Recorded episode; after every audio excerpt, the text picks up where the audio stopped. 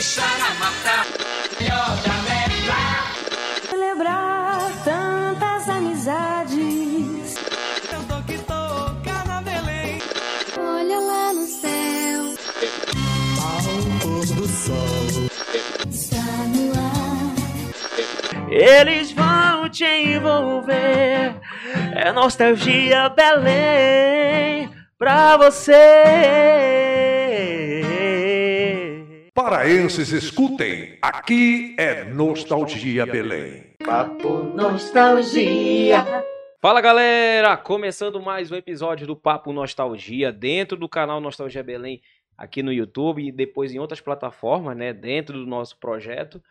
Aqui Robson Santos apoiando Augusto, episódio 60, 6.0 apoiando. Já curti. Isso, isso é uma alusão à idade do nosso convidado. Foi né? tudo combinado, é claro. Mentira. Mentira. Mas é que é combinado. Foi Não. tudo combinado. Mas eu curti não foi por causa disso. Depois eu conto. É, já vai apresentar ainda o nosso convidado de hoje. É, exatamente. Pô, radialista, profissional de marketing, é, gerontologista. Rapaz, É, quando- passei um tempão pra decorar. Duvido tu falar de novo essa palavra. Não vai sair. Não vai, melhor nem eu. não. Melhor não. É, que mais? Locutor, É, criador de eventos importantes pra nossa cidade. também. apresentador de TV. Sim. Que mais? Grande, Radialista. grande- Ah, e, e, locu... e também criou uns jingles aí, também propaganda. É, exatamente. É, Tem- tem tem, coisa tem, a voz, rapaz, é uma das vozes mais conhecidas de Belém do Pará, que do estado. Sim. Depois a gente vai lembrar sobre isso. Vamos, tem. Rapaz, a gente levantou coisas no nosso arquivo aqui que nem ele Nem ele tem lembra. ideia de Nem que, liberal. é, não, nem ele tem no arquivo Que nem dele. liberal. Nem ele tem no arquivo dele. Bom, com vocês, Ney Messias Júnior. Aê! Fala, Aê. galera! Sucesso. Muito bom estar aqui. Gosto de vocês. Gosto Boa. muito do trabalho que vocês fazem. Show. Prazer em receber. Muito obrigado por aceitar Uma o honra estar convite. É, assim, pode ter certeza que você já estava na nossa pauta Já há tava, muito já- tempo. Pior que já, já tava né? mesmo, né? A gente É. fez uma, lembra aquela lista que a gente fez? Verdade. Com, com os nomes? Tava, era uma, E olha, eu ficava vendo vocês chamarem pessoas pra cá, eu ficava pensando, esse cara não vão me chamar, pô. Sacanagem, né? Tava enciumado, né? Assim, Sacanagem, Ele né? respondeu minha mensagem É. assim, olha, pô, Pô, será que eu sou desinteressante, pô? Agora, eu passei um ano vendo Hoje o cara vocês. trabalha tudo no meu lado. tu- Mas aí, Ney, tipo, sempre a, na tuas veias a questão da comunicação apareceu, teu pai, tua família, assim, ou, ou não? Cara, porra nenhuma. Muito doido essa tua pergunta, porque nunca ninguém chegou do meu lado pra dizer, porra, tu tem talento pra isso. Nunca, ninguém, nenhuma pessoa na face da terra, tanto a mais próxima como a mais distante. Era um chamado interior, sempre foi. E assim, eu sou da época que a Raulan inaugurou em Belém, né? Anos 80, né? Início dos anos 80 por ali. Eu olhava aquilo e tinha o pessoal da Rádio Cidade do Rio, que, pô, que foi a rádio que fez escola em FM no Brasil, e- ensinando as pessoas a fazerem uma rádio, que era só rádio AM an- antes, e a- é, então uma rádio FM pô, de beira de praia, né? Eu achava aquilo fantástico, digo, porra, eu quero ser locutor de FM, cara. E eu vinha no meu carro, eh, ouvindo a rádio Raulã e simulando locução, né? ZYD 230, blá, blá, blá, blá, né? treinando aquilo, né?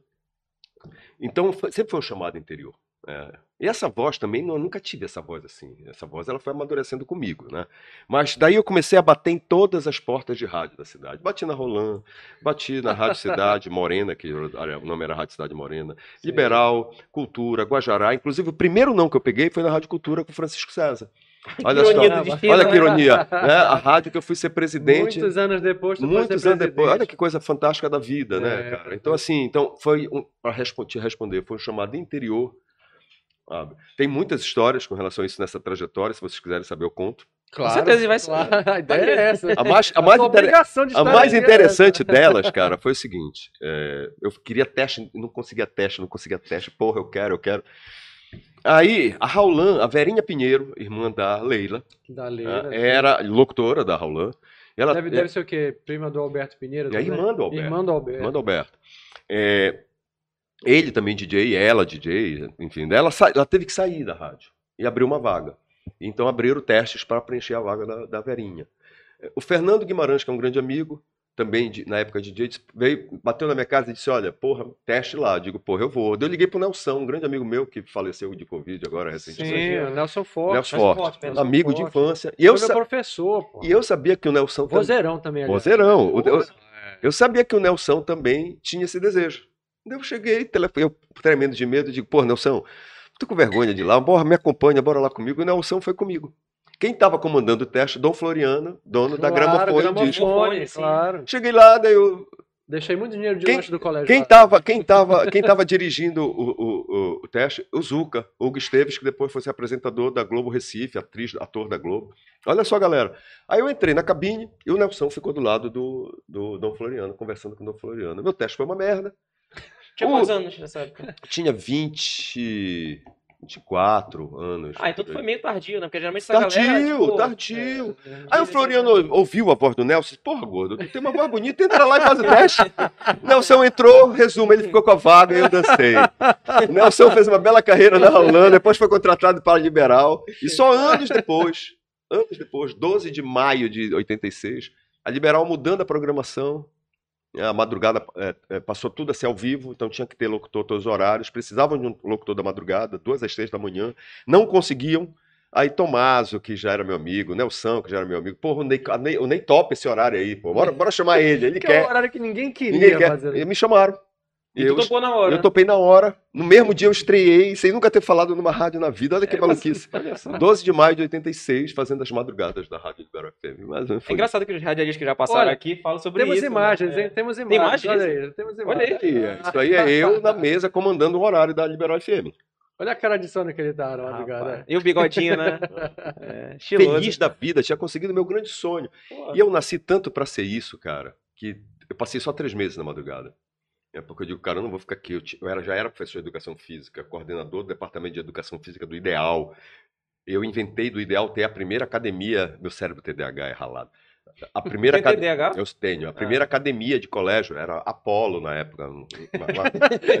Rapaz, essa história do Apolo é Muito engraçada. educação física. Olha, batizaram o negócio de Apolo, mas não tem nada a ver, era o nome do aparelho. Do aparelho, é. Não Aí- chegou a fazer Apolo. Que É, foi isso? Apolo. Te lembra?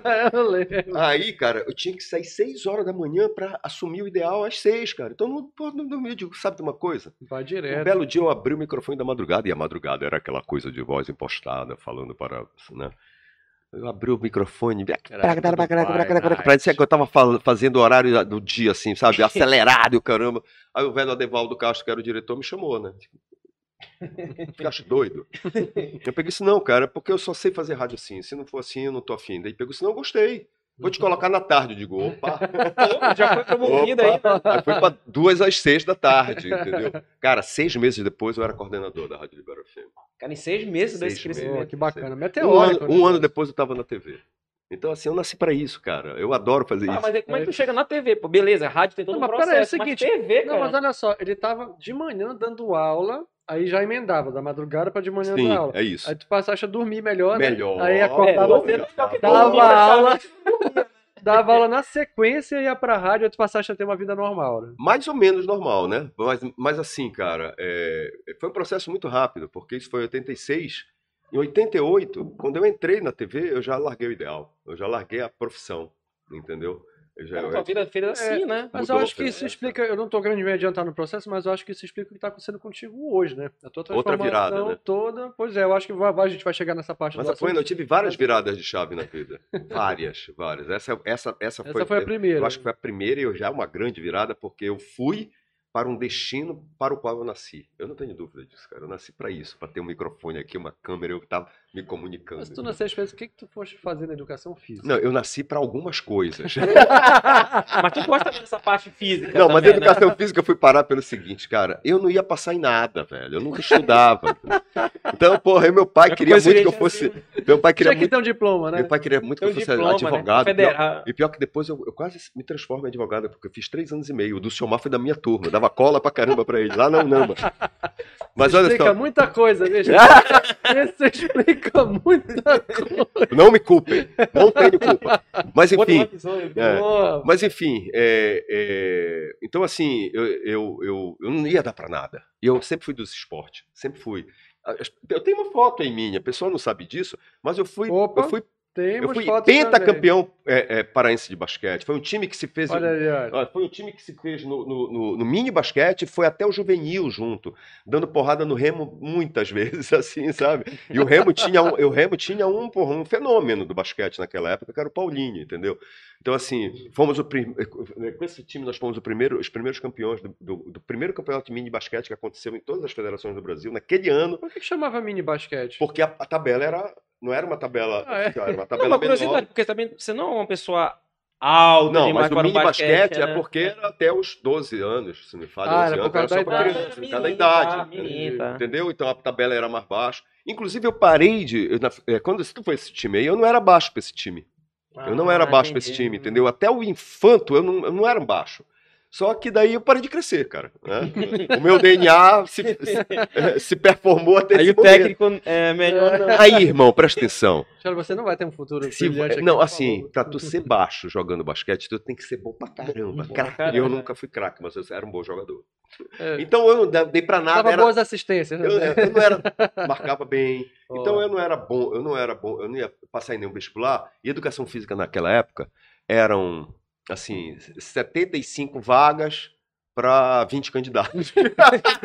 O cara fala assim: você tem alguma coisa pra fazer? Educação física. Exato. bora. Olha como Por são as favor, coisas. entra, né? O cara, a universidade dizia, venha, venha. Olha como são as coisas, né? Hoje é um dos vestibulares mais E é mais concorridos. concorridos, é verdade. É verdade. É. E, cara, eu, assim, foi muito engraçado, meu, porque eu não estudei, né? O movimento do Elner cresceu pra caramba e É. aí levou essa turma Mas eu junto, passei em né? penúltimo lugar, passei em 74. Tinha uma prova prática que eu passei em segundo. Era uma Ah, prática esse bem, bem, bem, bem difícil, assim. Não era uma prova fácil. Tinha eh, natação, tinha os circuitos no ginásio, enfim, tempo que tu tinha que fazer. Não era uma prova fácil. Eu passei em segundo lugar. Quando foi para uma prova teórica, eu- como eu nunca estudei biologia e química, eu nunca estudei nada na minha vida, assim, não gostava daquilo ali, por causa do meu cérebro. Mas biologia, química, física, matemática, pior ainda, né, irmão? E a prova ali, o peso maior para educação física era biologia e química. Eu peguei o gabarito e saí marcando tudo, nem de prova. Tudo lá, assim, pra ver. Porra, acertei, acertei 18 de 60. Aí teve uma mulher, que eu não me lembro o nome, que acertou 19, outra 17, eu passei em penúltimo. É, assim eu fui parar na educação física, amei. Quando eu entrei na faculdade. Mas fui- olha, em direito o caboclo não entra assim, não. Não, mano. não direito foi. Daí eu, eu passei, eu, eu fui, assim, muito feliz no curso. Fui um dos melhores alunos da minha época no curso. E fui um belo profissional de educação física. Fui muito feliz. É isso. Pô, interessante, né? Até tem uma corrida aí, né? É, claro, pô. Não, isso Mas aí como é tudo que vem chega na depois. parte da TV? Porque vai, em dois anos. Essa também Porque tem uma geralmente tem todo um processo, você tá na rádio, e em dois anos você chega na TV liberal. Como é, É, que e, nem, e o seguinte, nem todo mundo migra bem de um pro outro. É, tem esse detalhe, Uma migrar história, bem. tem uma boa É. história, história boa para contar aí também. Bem, vamos lá. A Rádio Cidade, que era concorrente direta da Rádio Liberal na época, né, no Ibope, e, e naquela época a briga era feia mesmo, feia, feia assim, sabe?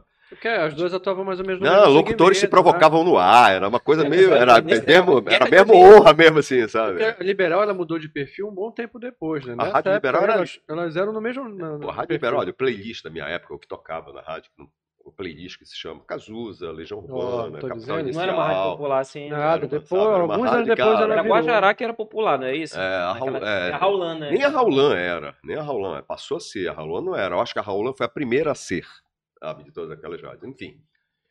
Então tinha um programa ali chamado New Romantic, que era o Ah, Arturo, Arturo. ao- de, de domingo, irmão do Silvio Júnior, que foi Sim. meu sócio nessa, nessa uma produtora de, de ó, áudio chamada Voice. É daí que vem os É, jingles. mas eu lembro Tô da Voice. aqui, ó. Eu lembro da voz. Olha, o Enio Serruia, boa noite. Trabalhou comigo na Grande Voice. Ney, meu patrão na Voice, É. melhor produtora de áudio em É Belém. isso. Ney, o que você acha da programação Rádio, TV e Cultura hoje? Daqui a pouco ele vai responder. É, mas- é. Então é o seguinte, né? Eu tava onde? Tá. Daí o New Romantic dava porrada no Ibope na gente, sabe? Aí o Ronaldo Maiorana, que era o diretor da época, chegou pra mim e disse: Porra, Ney, cria alguma coisa pra isso. Meu, o New Romantic era um programa romântico onde o Arturo lia recadinhos românticos, né? Aí eu cheguei, daí eu disse: Pô, vou, vou colocar um, um casal aqui. Daí o Ronaldo pegou e disse: "Amor, Mas cadê a mulher? Eu digo: Eu vou descobrir. A Úrsula Vidal era Opa. minha aluna no ideal, tinha 16 anos, vozeirão da porra. Daí Eu chamei a Úrsula e digo, porra, bicho, tu não quer ser locutora de FM? Ela falou, mas eu nunca fiz isso. Digo, olha, eu vou criar um programa assim, assim, assim, apresenta eu e tu. Tu fica comigo um mês, um mês e meio no, no estúdio, vendo, pegando as manhas, e a gente estreia. Ela perguntou, tá, eu topo. E ela foi pra lá e, porra, eu dando dicas pra ela e tal, olha, assim, assim, parará, papapá.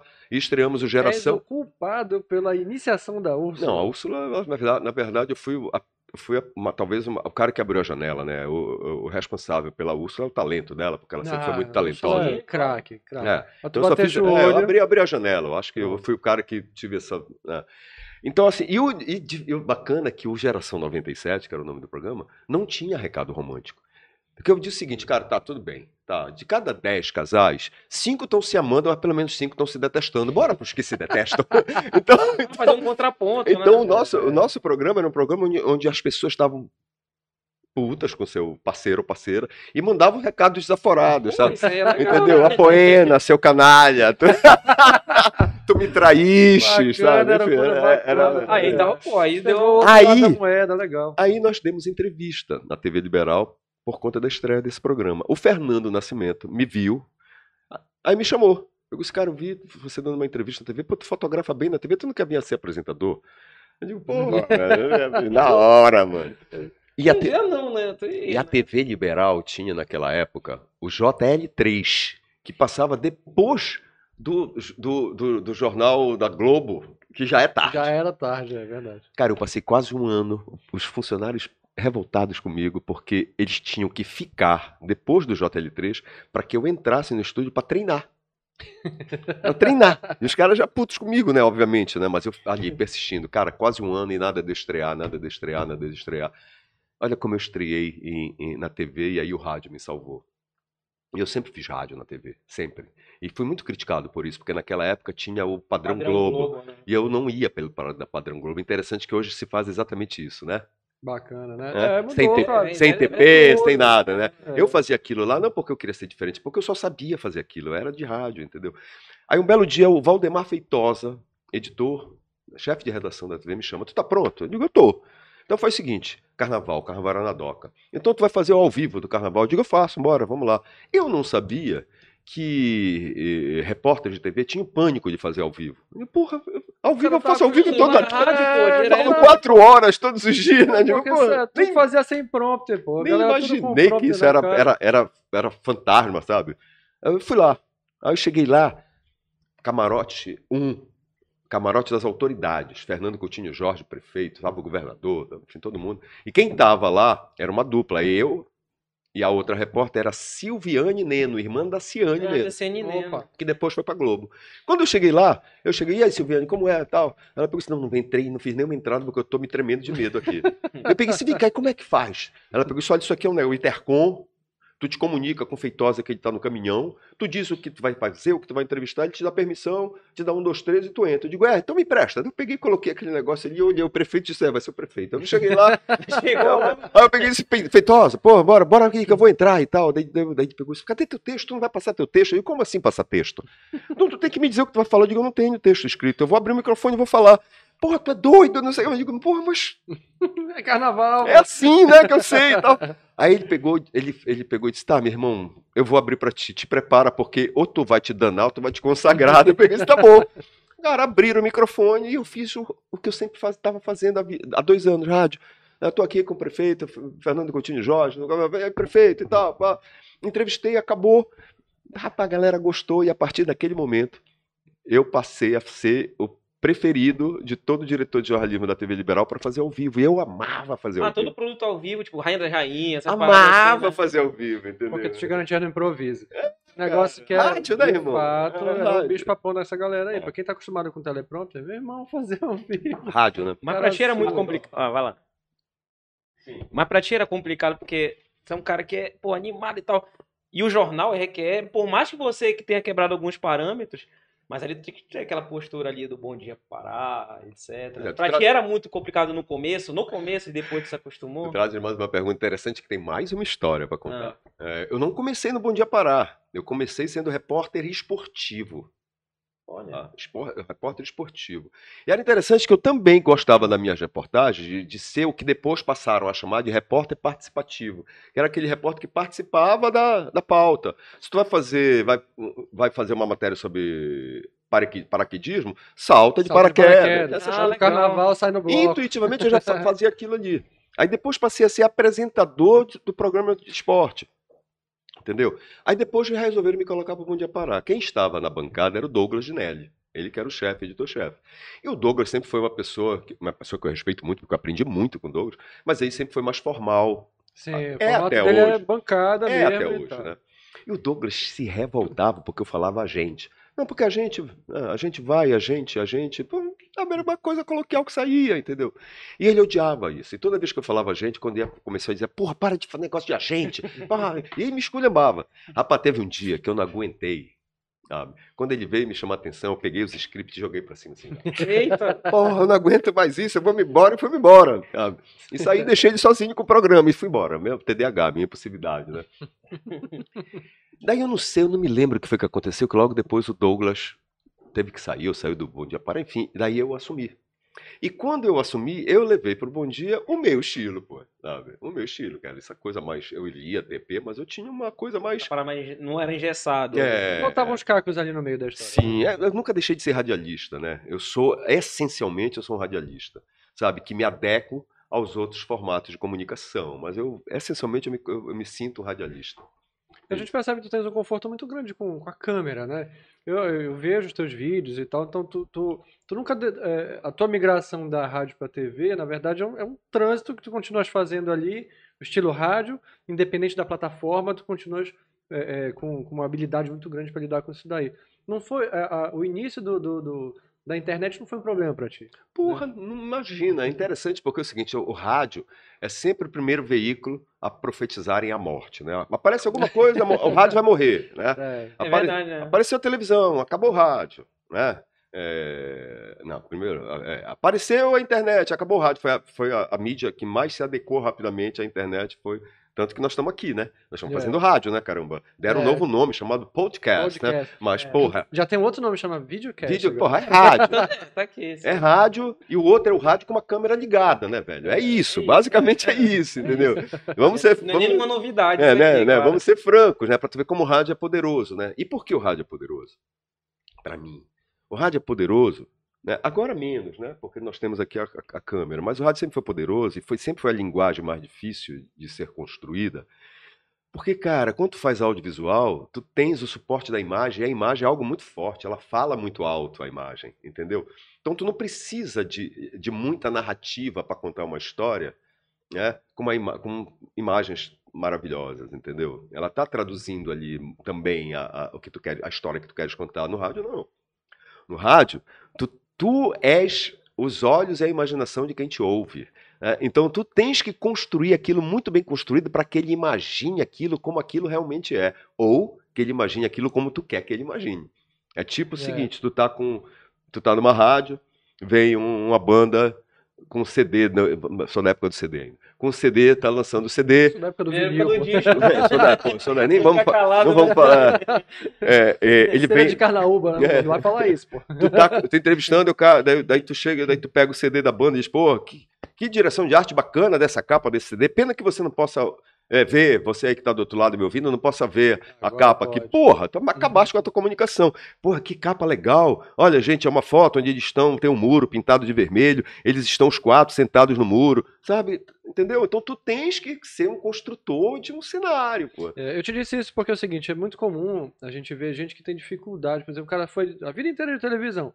Aí quando vai ver hoje, ele não, não tem a menor ideia de como é que abre um canal no YouTube, como faz uma live, então ele não transita bem por esse, por esse universo que já nem é mais tão novo assim, né? Bora combinar que o negócio já tá começando a tomar um pé, onde daqui a pouquinho a gente vai dizer que maturou. É. Daqui a pouco E agora eles estão desesperados, tem algumas pessoas que estão desesperadas porque esse processo não foi feito antes. E agora é praticamente Já- já tá qualquer, quem atrasado, está em né? comunicação é obrigado a estar nesse processo. Mas de... eu, eu acho o seguinte, internet, eu acho o mais. seguinte, velho, eu acho que assim, é, primeiro, ah, o que gera proximidade é tu expor tuas vulnerabilidades verdadeiras.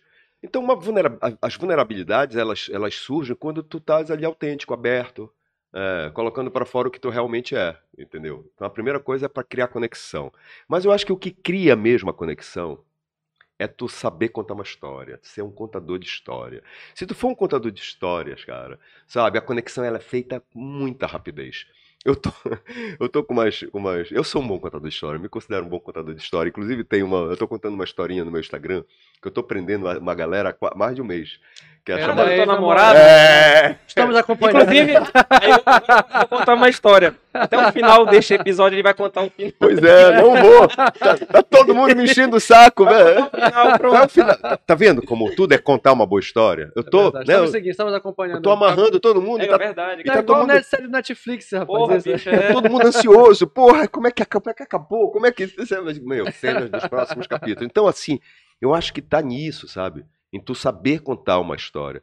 E assim, quando eu abro uma câmera pra gravar alguma coisa, cara, eu n- nem olho a câmera. Tem uma pessoa ali me ouvindo atentamente, sabe? É Querendo o segredo, né? Entendeu? E eu tô uma ali conversando com ela como eu, como eu estaria conversando com ela sentado numa mesa de bar, sentado em qualquer esquina, sabe? Verdadeiro, autêntico e sem usar palavras rebuscadas, sabe? Com simplicidade. Então eu acho que é isso, sabe? É saber contar uma boa história. Se tu sabe contar uma boa história, velho, pode ser rádio, pode ser internet, pode ser televisão, pode ser sinal de fumaça, sabe? Tu vai. Agora tem um negócio que é interessante. Eu, eu assisti uma, uma Copa em Salinas. Ah, a Copa de 94, aquela que a gente levou, né? ah, Rapaz, um dos jogos, pô, faltou luz lá. ah. Ficou todo mundo desesperado. Caramba, e agora eu ligo o rádio. Era outra Copa, parceiro. A narração da rádio era um negócio absurdo, porque tu tinhas que ficar imaginando a jogada. O cara tava ainda saindo do, do, do tiro de meta, aí o, a impressão que tinha já ia ser gol. Mas não se fazia um campo na tua mente? Tu não via os jogadores Tudo! ali? Cara, eu sofri Tudo. tanto ouvindo o Remo. Não, mas Não, não que o Remo mas não, tu- não, faça não, peraí, não, peraí, TV. é isso que eu ia te dizer. O Remo te faz sobre. O Remo é omnichannel. Ele faz tu sofrer em todas as plataformas. Agora, mano, na, agora na rádio... vamos começar a te esculhambar aqui. Já Não, não poderia Não, deixar. não, mas Não é poderia. Não, mas não ele é po- Paysandu, é, Declarado, é? declarado. Não, declarável. depois me cobre o negócio da gravata do Bom Dia Pará, mas continua. Olha, lembra, lembra disso aí. Lembra da história Não, mas a questão assim, a rádio realmente, por exemplo, pô, a bola tá no meio de campo, o cara tá falando que tá fazendo gol, ou tá tomando o gol. Pô, tu fica sofrendo ainda mais na TV. Na TV é menos sofrimento porque tu já tá vendo ali em real time, né? Então é outro papo. É, Enfim, cara, eu É. adoro, eu adoro a transmissão de jogo. pô, pô. Eu escuto É até hoje. Eu sensacional. adoro, eu adoro É escutar. por isso que o cara fica com o radinho no, no jogo até hoje. E É. fica vendo o jogo. É, É, tá e fica na rádio, assistindo e com a rádio. Essa história de Remy Paysandu, é, a galera, a galera, a galera, tinha- a galera sacava, sabe? É, todo jogo que o Paysandu ganhava, meu irmão, Tinha um detalhe. Bom dia parar, era uma gravata azul que eu tinha, celeste. Conta, conta logo. É essa. aí. Eu ia apresentar com uma gravata azul celeste, cara, que tu via aquela gravata Paysandu, pô. E a cara dele Então, feliz. já- um Bom dia, É. Já era, já era uma, sabe, né? Já era uma, uma, uma, uma imagem minêmica, Sabe que né? meu pai ele manteve o segredo, que ele era torcedor do Paysandu também, mas ele manteve o segredo até praticamente o fim da vida. É mesmo. É, porque é, assim, um ia mal, ele esculhambava, outro ia É. mal, ele esculhambava, ele esculhambava os dois. Ah, Se precisasse, ele esculhambava a Tuna também, que não tinha problema nenhum Ah. com isso.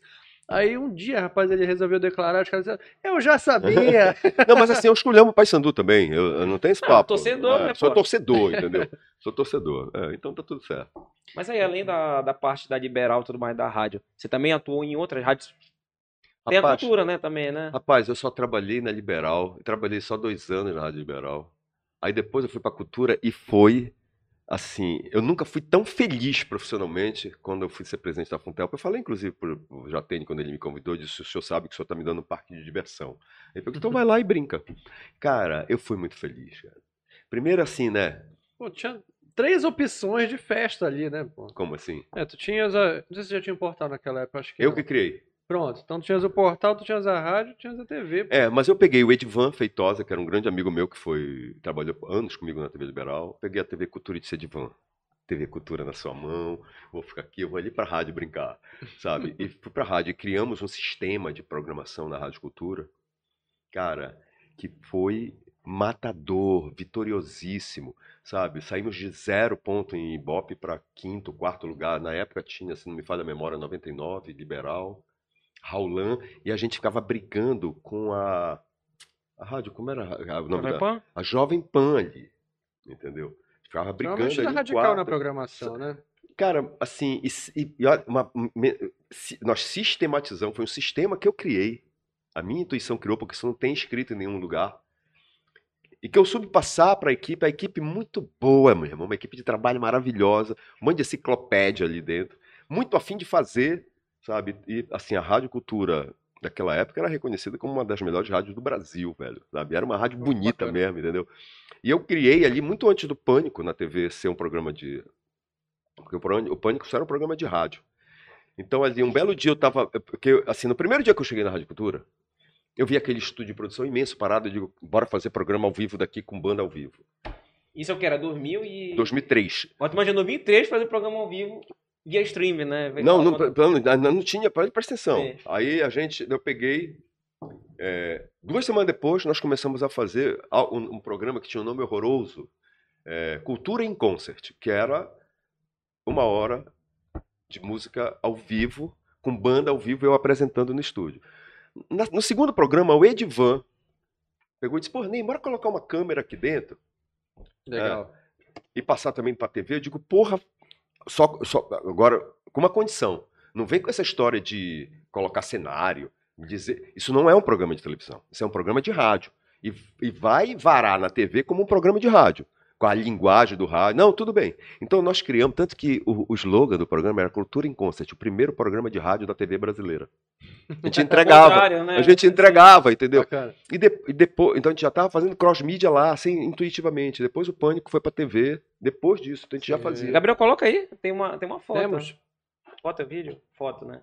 Cara, é, deixa eu ver. Ah, tá aí. Opa. É, é, tá aí, olha. Tá aí, tá aí, tá aí. tá aí. Pô, que bacana. E eu fui muito feliz aí, velho. Foi aí que surgiu o Terror a Pará, né, Mas, cara? foi- se eu não me engano, foi o momento que tu conseguiste levar a rádio para mais próximo das pessoas. né? Muito, porque Tu tinhas um dispositivo para ir visitar as pessoas e mostrar, olha, isso aqui é a Rádio Cultura. Tinha uma história dessa, né? a gente tinha, a gente tinha um, um- um estúdio móvel Pronto. maravilhoso, que era um rádio antigo, em formato de rádio antigo, sabe? Criamos o Festival Cultura de Verão lá no Pier das Onze Janelas. Não sei se vocês se lembram. Lembro. Paulo Chaves revoltado comigo, ele dizia, não, vós não cria isso para show. Eu digo, te, te fuma, não vamos fazer show aqui. é, que era todo mês de julho, né? É, mas a gente fazia shows em vários municípios. O Festival Cultura de Verão fez, meu irmão, fez, do, fez teve uma, uma, uma edição histórica em Algodual, velho. Ali sim, 2004. Parecia Woodstock aquilo. Lindo, cara. Que coisa poética, sabe? Lindo, a gente com, com palco montado na beira da praia, e ali nós fizemos a primeira e única transmissão ao vivo de Algodual para todo o Em estado do Pará. Mas, todo o estado do Pará. transmissão em Sensacional. algum dual. Sensacional. É, mesclando tecnologias, entendeu? Tinha ondas, eh, tinha, tinha a, a- a- como é a, porra, me esqueci agora, como era o nome? AM. Não, era a recepção que mandava o sinal da TV. É, Stream, não? não, não, é uma, é um Tá. talvez eu me lembre o nome. É, que enviava o sinal da TV para uma outra antena de, de, de celular. Essa antena de celular reenviava para outra, outra, outra captu- captura da TV que ia para Almirante né? Barroso. Então era uma, era uma somatória de tec- tecnologias. Mas nós transmitimos de Algodual. sabe? Do, sexta e sábado de shows num palco na beira da praia, bicho. Porra, meu. Mano, sensacional. E eu ali naquele cara, que porra é essa? Ah, Cara, o que é bacana. sensacional, falou desse programa que você fazia na cultura, tem um. é, tem até na internet, você pode acessar, que é com o Walter Bandeira, acho que é um dos poucos registros assim do ao vivo, cara, tu não conseguia. Aquele programa é maravilhoso. É maravilhoso aquele. Assista aí no Não é por YouTube. minha causa, é por causa do Walter. Porque o. Walter, cara, ele era um cara totalmente. Ele não dava entrevista, ele Não odiava dava, dar entrevista, odiava. Eu, eu, aquilo foi no meu terceiro, quase, ou É, quarto, pra gente quebrou todinho ali, né, cara? E Terceiro- olha que é um cara que. terceiro ou quarto ano lá ser de presidência, já que ele foi aceitar, entendeu? E já é difícil ele acordar de manhã, tem muita dificuldade. e assim, então foi, eu me senti muito honrado dele me dar essa oportunidade. E ali tu diz, ah, ele te quebrou muito. Assim, cara, porque é, é, é, pode até ser encarado como me quebrou, mas ali a estrela daquilo ali era o Walter. Então Com assim, certeza, cara. então, quando ele vinha com as coisas dele pra cima, ele pegava no meu pau. Ele, enfim.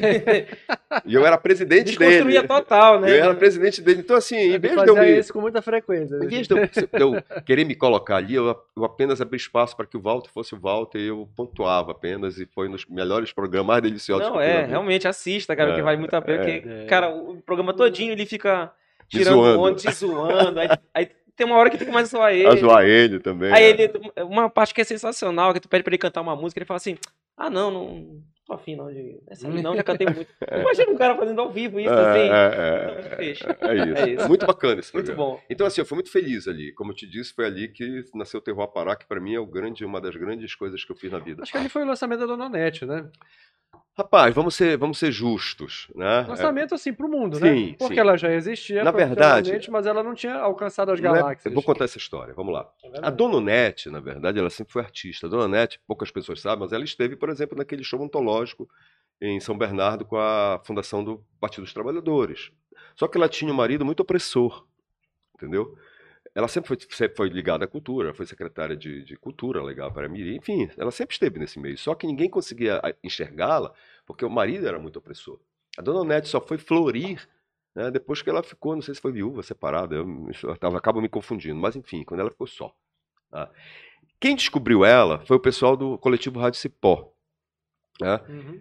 Que o- um dos caras morava na mesma vila dela, via, e ela tinha umas rodas de carimbó na vila, daí ele veio, porra. E o coletivo Rádio Cipó era uma coisa de rap, de, sabe, de hip hop. E o coletivo Rádio Cipó trouxe então para os shows, para fazer participação, a Dona Nete e o Mestre Laurentino. Um belo Caramba. dia eu vi aquilo, quando eu vi aquilo, eu fiquei assim, apaixonado por aquilo, sabe? Que aquilo, a primeira coisa que veio na minha cabeça é Buena Vista Social, Social Club Social da. Floresta, Bom sabe? pra Esses- esses caramba, velhos todinhos Regionalzão, é. Esses velhos, sabe? E, e todos eles têm um requinte de simplicidade, mas tem um requinte ali, sabe? E aquilo ficou. Ó, Sabe? tem a foto, tá falando, aí tem a foto dali. Ó. Olha aí. Ela, ela é uma querida pra mim. Ela, assim, a gente fala constantemente. Ela é uma grande querida pra mim. Ela é, uma, é um grande amor da minha vida, assim, a Dona Nete. Ela, eu, eu sinto que ela me ama muito também. Enfim. Aí veio o Terroir Pará.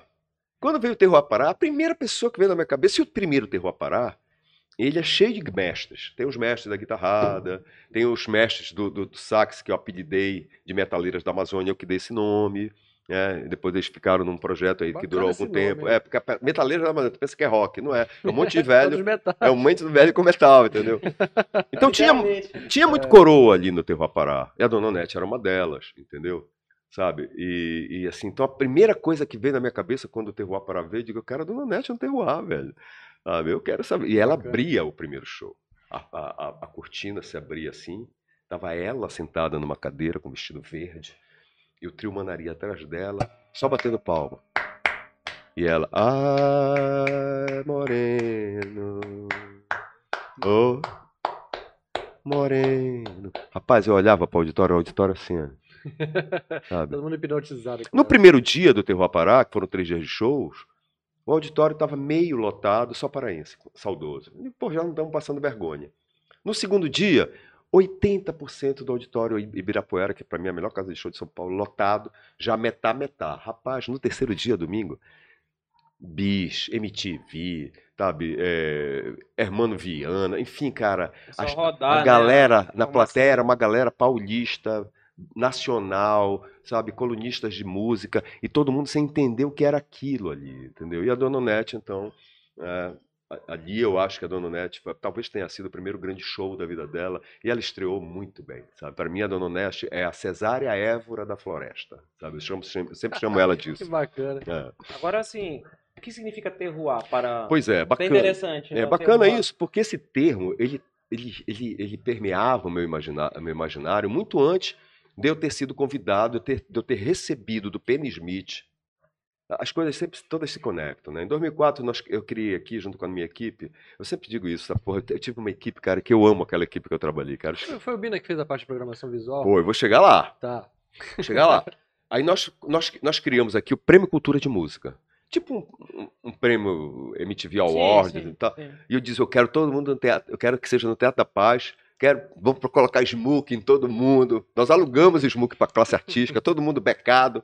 É, foi, primeiro, foi a primeira vez que a Gabi Amarantos tocou no Teatro da Paz. Nós criamos o prêmio para que ela ganhasse e fosse para o Teatro da Paz, quem responsável por isso é Bete Lopazzo, sabe? E naquele momento eu trouxe para Belém, para escolher os vencedores, Penny Smith, que era presidente da ABMI, Associação Brasileira de Música Independente, o Carlos Eduardo Miranda, o gordão que depois, Miranda, que claro. depois veio ser a diretor musical do Terror Pará, diretor, na- enfim. Temos fotos com o Miranda aí também. Tem, tem. Aí. Meu irmão querido, que eu sinto, vou sentir saudade a Aí, vida ó. inteira. É, ó, que foto bacana. É, essa eu vou sentir saudade a vida inteira. Então, assim, é, daí eles vieram pra cá. Eles já conheciam a música paraense, mas quando eles vieram e viram aqui, eles caraca, velho, que porra que, é que aconteceu aqui? A produção explodiu, né, cara? Aliás, o Miranda saiu encantado aqui porque ele saiu falando de bem de Belém do Pará Deus pra o livre, tudo quanto é lugar. Falava bem, sim. É. Aí quando chegou em 2015, 2005, o Penny Smith foi ser é, é, superintendente do Auditório Ibirapuera. Aí ele me chama para São Paulo. Porra, Ney, Vem aqui que tem, que tem um show com a curadoria do Hermano Viana, que vai ser o Pio Lobato e o Mestre Vieira. Eu digo, eu vou. Na saída desse, desse show, ele me deu o papo. Ele perguntou, eu nunca fiz isso para ninguém, mas para ti eu dou. Eu, tu queres três dias aqui, uma agenda de shows para fazer um, um, show de música paraense aqui? Eu digo, eu quero. Terroir já vinha na minha cabeça. Porque eu achava que a música paraense é um terroir musical. O que é um terroir? Um produto que só pode ser fabricado numa determinada região do mundo, do planeta, que tem características específicas de lá. Só lá tem essas características. Por exemplo, qual é o terroir mais conhecido? O champanhe francês. Champanhe só é champanhe se for fabricado na região de Champagne, porque só ali tem condições específicas de clima, de terra, que fazem nascer uma uva, uma uva específica para fazer o champanhe, entendeu? É um termo que é usado também para o cacau, né? A gente tem quatro tipos de aí passou, aí se, aqui, aí né? se passou a usar terroir para várias Ah. coisas exclusivas, entendeu? Não que eu estou dizendo que, porra, que o Sim, terroir parado, não, é- foi isso. Não está fazendo uma apropriação. Mas, Não. Nome, foi né? um negócio que foi acontecendo e Mas, mas eu peguei esse cara, isso é um terroir musical, isso é um terroir musical. Quando o Pena veio com isso, eu digo, já tem até nome, terroir parado. Ele pegou e disse, fez, porra, o que é isso? Então, Quando eu disse, ele pegou e disse, fantástico. Tá? Eu digo, eu já sei quem vai dirigir. O Miranda. Ligamos pro Miranda de São Paulo, o Miranda já foi se encontrar com a gente. E ali nascia o terroir parado. Eu liguei pro Bina. Bina, eu, eu- Ele é craque para fazer essas coisas. todos rapaz, os meus arrebenta. principais trabalhos da minha vida sempre tiveram o Bina como diretor de arte. Eu amo o trabalho do Bina. Digo, Bina, tenho isso aqui para tu desenvolver. Rapaz, nunca me esqueço, Bina, um dia depois me retornando o telefone, Ney, eu tive uma ideia aqui, o que, é que tu acha? Eu peguei isso que é.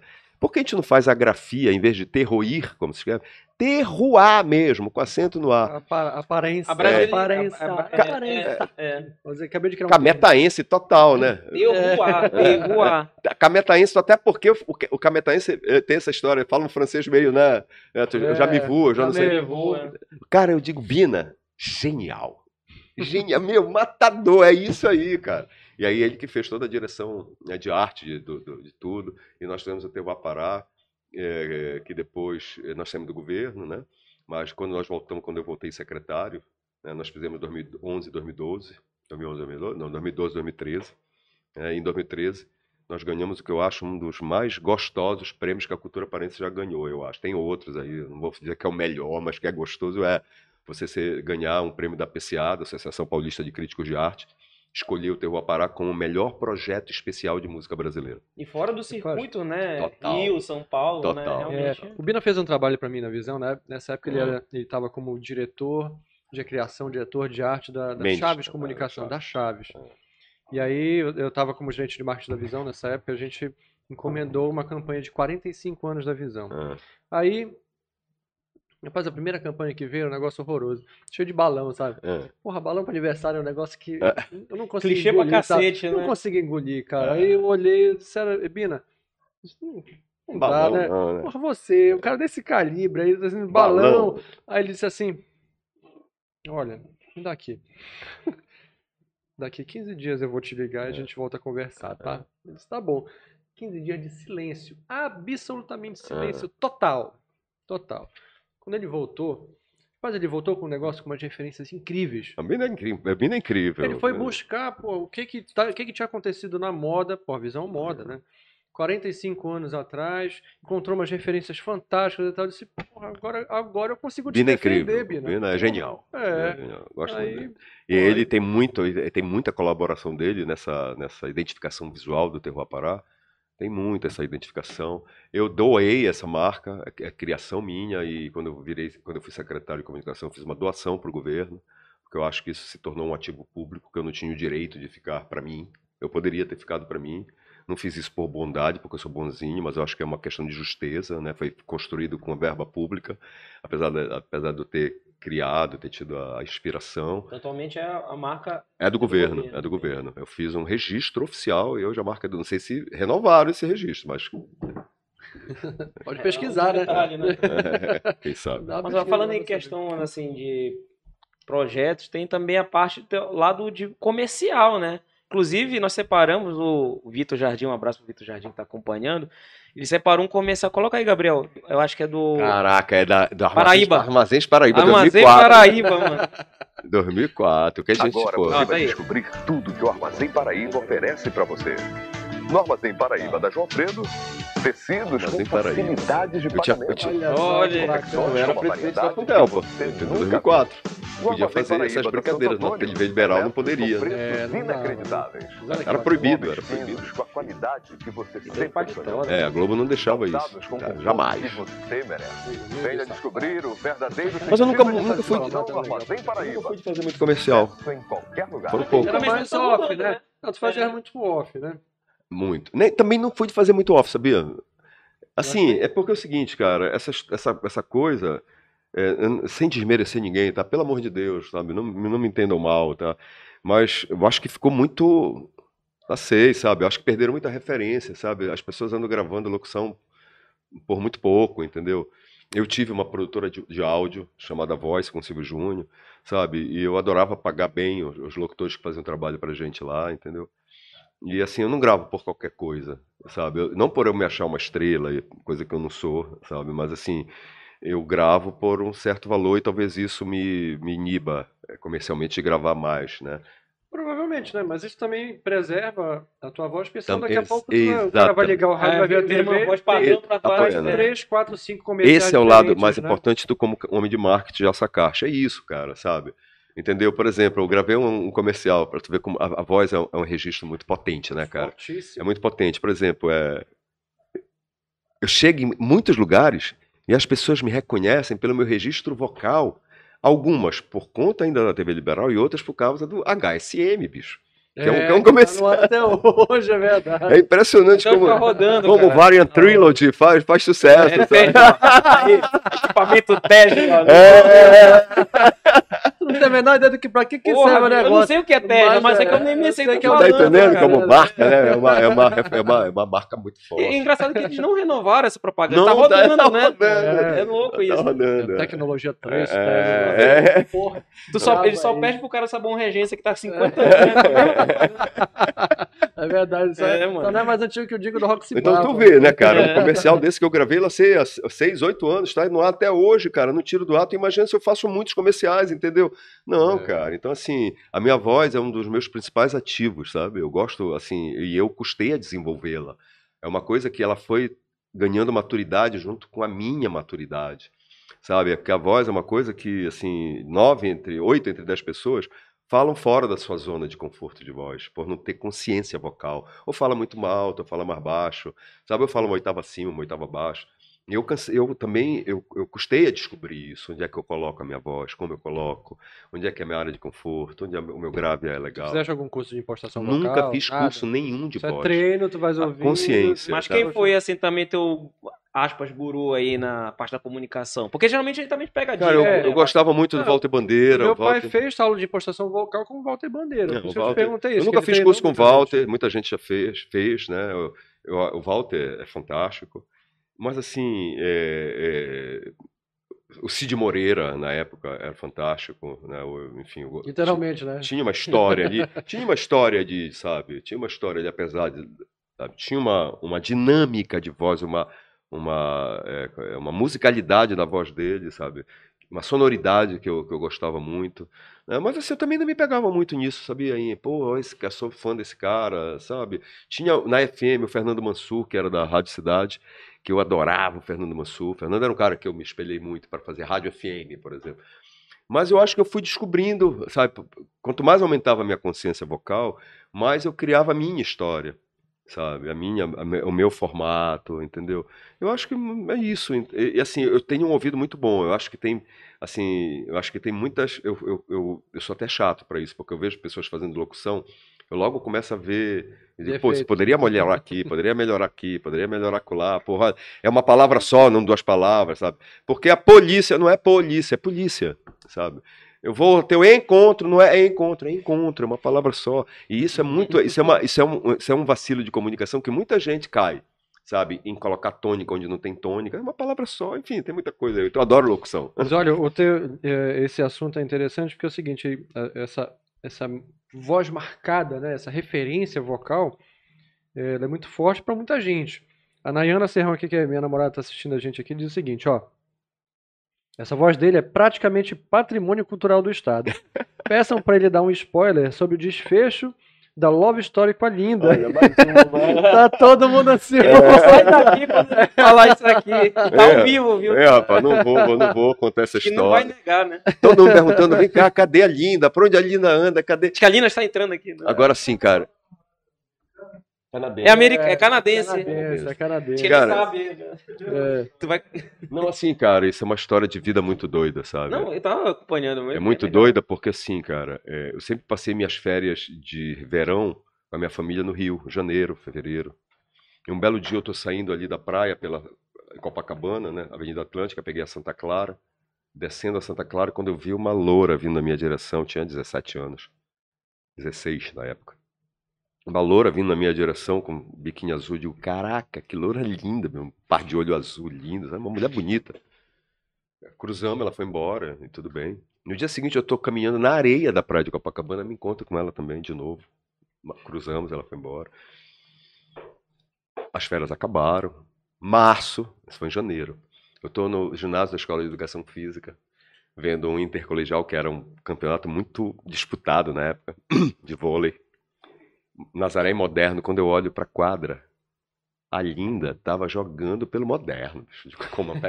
Aí tu, opa, Eu peguei disse, que porra é essa, velho? Sabe, Com essa mulher, eu tenho que conhecer essa mulher, né? Eu, como eu conhecia muitas pessoas ali, fui, me aproximei e vivemos uma história, cara, de amor, cara. Assim, na minha época, é muito, é muito valoroso isso que eu vou contar pra mim.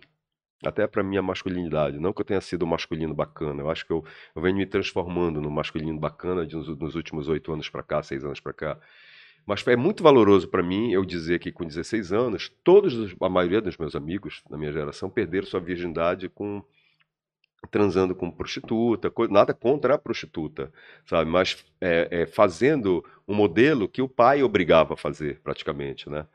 Entendeu? Ou estimulava a fazer. Não- não né? estou aqui desmerecendo prostituta absolutamente, mas sim o, o, o, o machismo e o patriarcado exercendo no filho, sabe, um poder ridículo e já construindo uma masculinidade tóxica ali.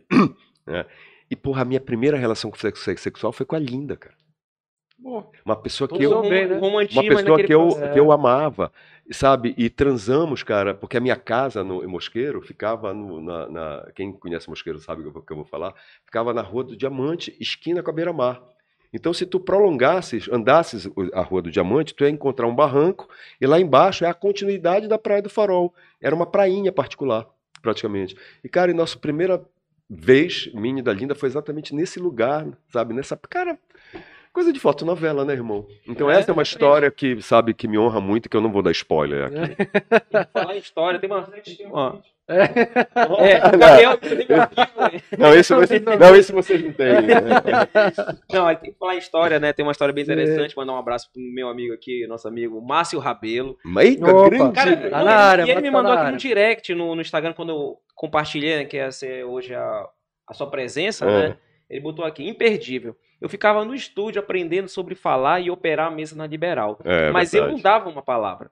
O cara já era ídolo no rádio, mas me deixava generosamente que eu ficasse no horário dele na Liberal FM, Hum. na Avenida Nazaré ainda. Olha Exatamente. que legal. Primeiro, Márcio, meu, meu beijo em você. Você é um querido, você sabe disso. É Um queridaço. Continua sendo uma pessoa, um ser humano querido. Mas, assim, essa, essa, essa generosidade que ele diz, essa, essa, que, eu, que eu tive com ele, eu tive, eu recebi essa generosidade de muita gente. É, lembra que eu falei que eu bati em todas as portas de Rádio Belém? Sim. É, eu, eu vivia em estúdio de FM, de- sabe? Como o Márcio era. A gente- a gente- nós tínhamos um apelido para Magneto, né? Magneto. então eu era o Magneto, né? Eu fui o Magneto antes de me transformar no locutor. E o Fábio, o Márcio era o Magneto. Então, assim, eu tinha muito respeito por essas pessoas, porque essas pessoas tinham um desejo genuíno de ser o que eu já era. E que um dia eu sonhei ser, sabe? Então, assim, cara, assim, era uma generosidade autêntica, reconhecida. E que bacana, porque, olha aí o Márcio, um puta de um comunicador É, tá fantástico. aí, tá, tá E vamos deixar uma diferença gritante aqui. Existem belíssimos locutores, tá bom? E existem belíssimos comunicadores, tá bom? Geralmente, um, comu- um bom comunicador é um bom locutor, mas nem todo bom locutor é um bom comunicador. Se comunicar vai muito além de locutar. Né? É O. Márcio é um comunicador. Tem um comunicador. né? Muito bom por E sinal. também é um bom locutor. é isso. É, ele tá na, na- Um abraço pro Márcio, tá na Roma ainda. Tá na Roma, Roma, Roma, Roma. FM. Um aí. 6 horas da manhã ele começa, ele já manda o Ah, primeiro seis vídeo. horas, mano. Ele É. Já manda o primeiro vídeo, às 6 da manhã. Um abraço especial. Abraço, Márcio. Bora, bora ler aqui, né? Tem uns Vai. mais comentários aqui. aí. A galera tá participando. Inclusive, compartilhe este episódio. Em breve, os cortes aqui do DMC dos momentos polêmicos. Aí já polêmico. né? Até agora não teve nenhum problema Nenhum, polêmico. Foi né? super de boa, né? Deixa pro final. Histórias, Deixa histórias. É, histórias. Compartilhe este episódio. Inscreva-se no nosso canal. E ajude. Ajude o projeto a crescer cada vez mais. Mandando aqui um abraço. Vamos lá, tem muitos comentários. Hum, Ai, Que coisa mais radiofônica do que isso? Mandando um abraço. Isso é, É. muito raro. fax, né? Como é? Carta, Manda- caixa Isso é muito postal. rádio. cara. Vai lá, muito vai lá, rádio, vai lá, vai lá, rádio. manda teus abraços aí. É o rádio, mas assim, você tá olhar pra três câmeras. Sim, é, aqui, o né? rádio com três É, câmeras. Isso é verdade. Ah, tá aqui. O Márcio. Bora começar que o papo de hoje promete. Márcio Nogueira falando diretamente do município de Santana do Amapá. Tá Olha só, acompanhando cara. aí. Emanuele Pereira Ney, admiro demais seu trabalho. Obrigado, Emanuele. É, Nazaré Jacó, boa noite para todos. Sigo o Ney no Instagram, sou fã. Inclusive, Ney, a Seu- Nazaré Jacó, quem é? Minha mãe. Olha só que Ela- legal. é. Te adora, inclusive, ver- teus vídeos. Um Legal. abraço Arroba aí. seu Neizinho com Z Seu. Neizinho. Aí o Márcio chega aqui e fala: Cheguei ao vivo. Aí a pergunta dele: Ele ainda beija bem? Ah! olha, olha, Márcio, deixa eu te falar uma, deixa eu te falar uma coisa. Tu sabe que sim, porque tu já experimentaste no beijo. Né? Tu, acha que tu, vai me, tu, tu acha que tu vai me constranger aqui, rapaz? Pior que ele pergunta pra todo mundo, filha da mãe. É, rapaz, a intenção dele é constranger todos os convidados. Olha, tem um comentário interessante aqui. O Márcio Miller. Grande Ney Messias. Na época do Conexão Cultura, eu era fã número um. Trabalhava na Unimed Curuzu, pertinho da cultura. E peguei uma advertência porque eu sumi pra ir num programa. Olha, Olha que legal. Saiu do, do trabalho pra É. Sabe que, acompanhar. sabe que a gente pouco. De estimulava? Madrid, tá de Olha Madrid. só, sabe que a gente estimulava a audiência naquela época? Eu estimulava o seguinte, ó.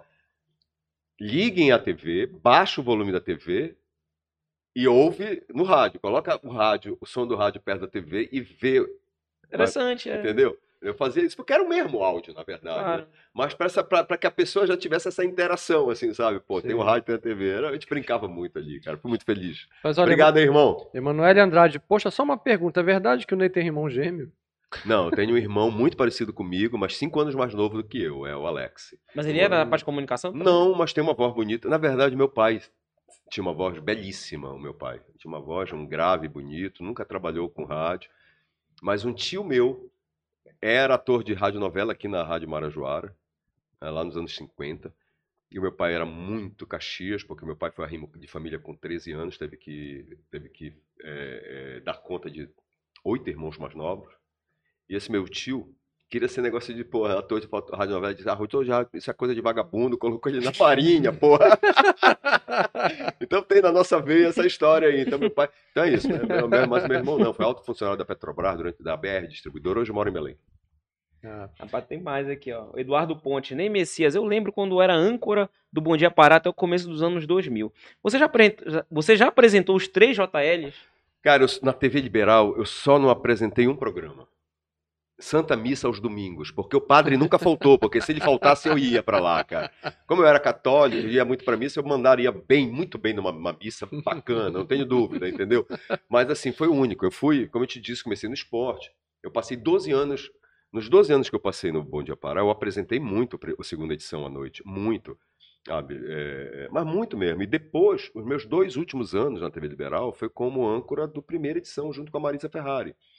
Nesse período aí, né? Provavelmente aconteceu muito, porque você tem essa questão de improviso, mas aí o TP apaga. E aí? No, no jornal? Cara, caguei. Tu levava. Caguei, Porque cara. no jornal tem, né? Tem todo... Caguei. Não, mas como é que o cara vai saber a pauta? Pelo ponto, É, né? Caguei, eu tenho uma, eu tenho uma cópia da, na mão aqui de papel, Ah, tá. entendeu? E eu, quando eu comecei a TV, nós não tínhamos TP.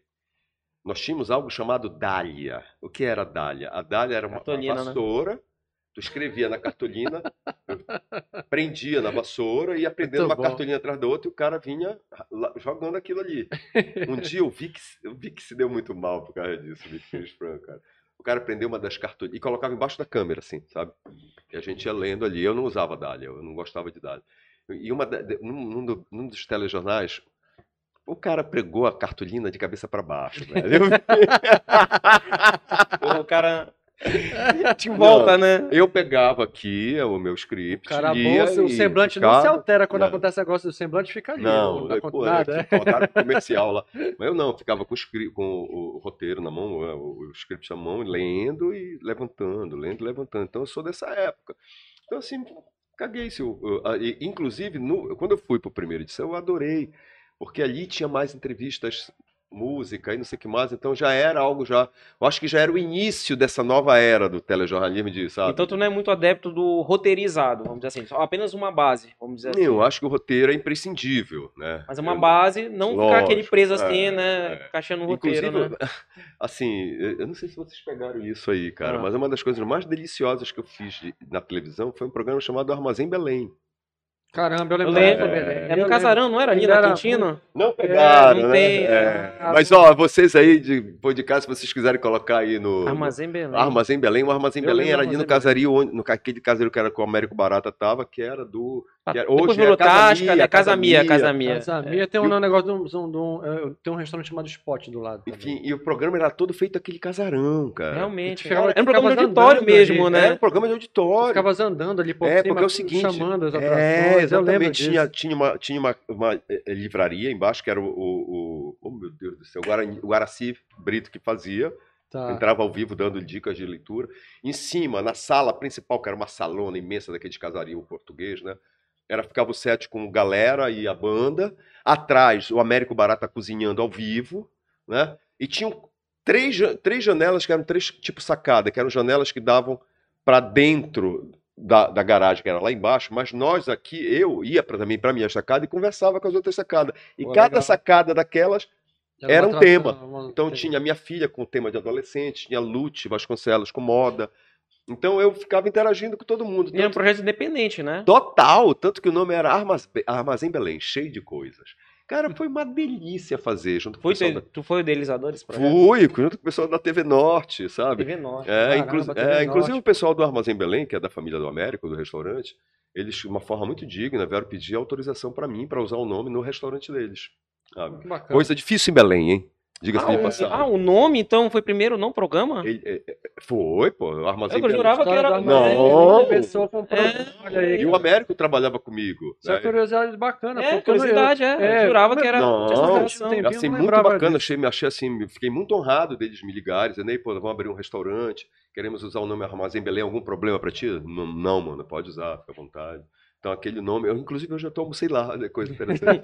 Tinha um abraço, É, né? sei É, lá. bacana. Ah, que legal, cara. Não, e eles estão crescendo pra caramba. Estão É. abrindo um monte de loja legal. Cara, não- cara, foi a coisa mais deliciosa que eu fiz na TV, foi o Armazém Belém. Cara, o Armazém Belém era muito divertido. teria vontade de fazer Nunca novamente ganhei algo um assim? tostão, bicho, naquele programa. mas me divertia pra caramba. Sabe como a gente pagava a galera? Com lanche, cara, que a galera mandava Permuta, né? Permutão. pizza. Tá vendo? Era, pô, era Cara, muito Belém é uma cidade difícil pra caramba. Cara, mas eu me diverti contar. muito, cara. que eu ia fazer. Não, mas, assim, tu tem vontade de realizar isso novamente? Cara, É eu que quase te- consigo, né? Eu fiz um projeto chamado Feira Livre, eu pilotei, um, um piloto bem caro, inclusive, que era, um, que era um programa mais ou menos assim, já feito com o pessoal da... Qual é o nome da produtora do, do Marajó? Marcelo? Te lembra aí. Enfim, e- e- inc- inc- lindo o programa, cara. Um programa de auditório também, com, com banda ao vivo. Daí eu não consegui emplacar em TV nenhuma, cara. Pra mim foi, inclusive, o, o- Feira Livre, gosto muito do nome, inclusive. É, em termos de projeto, talvez seja o projeto mais bem acabado que eu fiz de televisão, mas não foi pro ar, infelizmente. Se tiver alguém querendo puta programa de auditório aí com bandinha ao vivo, sabe? Fale Fica comigo que eu tenho um puta projeto chamado Feira Livre aí, galera. Fale comigo, né? Não, fale comigo. Olha aí, tem, tem um comentário que é interessante aqui. O Marco Lavareda. Olá, muito boa noite a todos. Família reunida assistindo Nostalgia Belém. Nem Messias, grande comunicador. Fiquei imaginando assim, na frente da, da TV, assistindo aqui. Não tá assistindo novela. Olha, olha como é que, Que é interessante. bacana, Não é né? interessante Que o que a internet proporciona. É. Você está assistindo um programa totalmente regional aqui, ó. Tem as, todos os detalhes.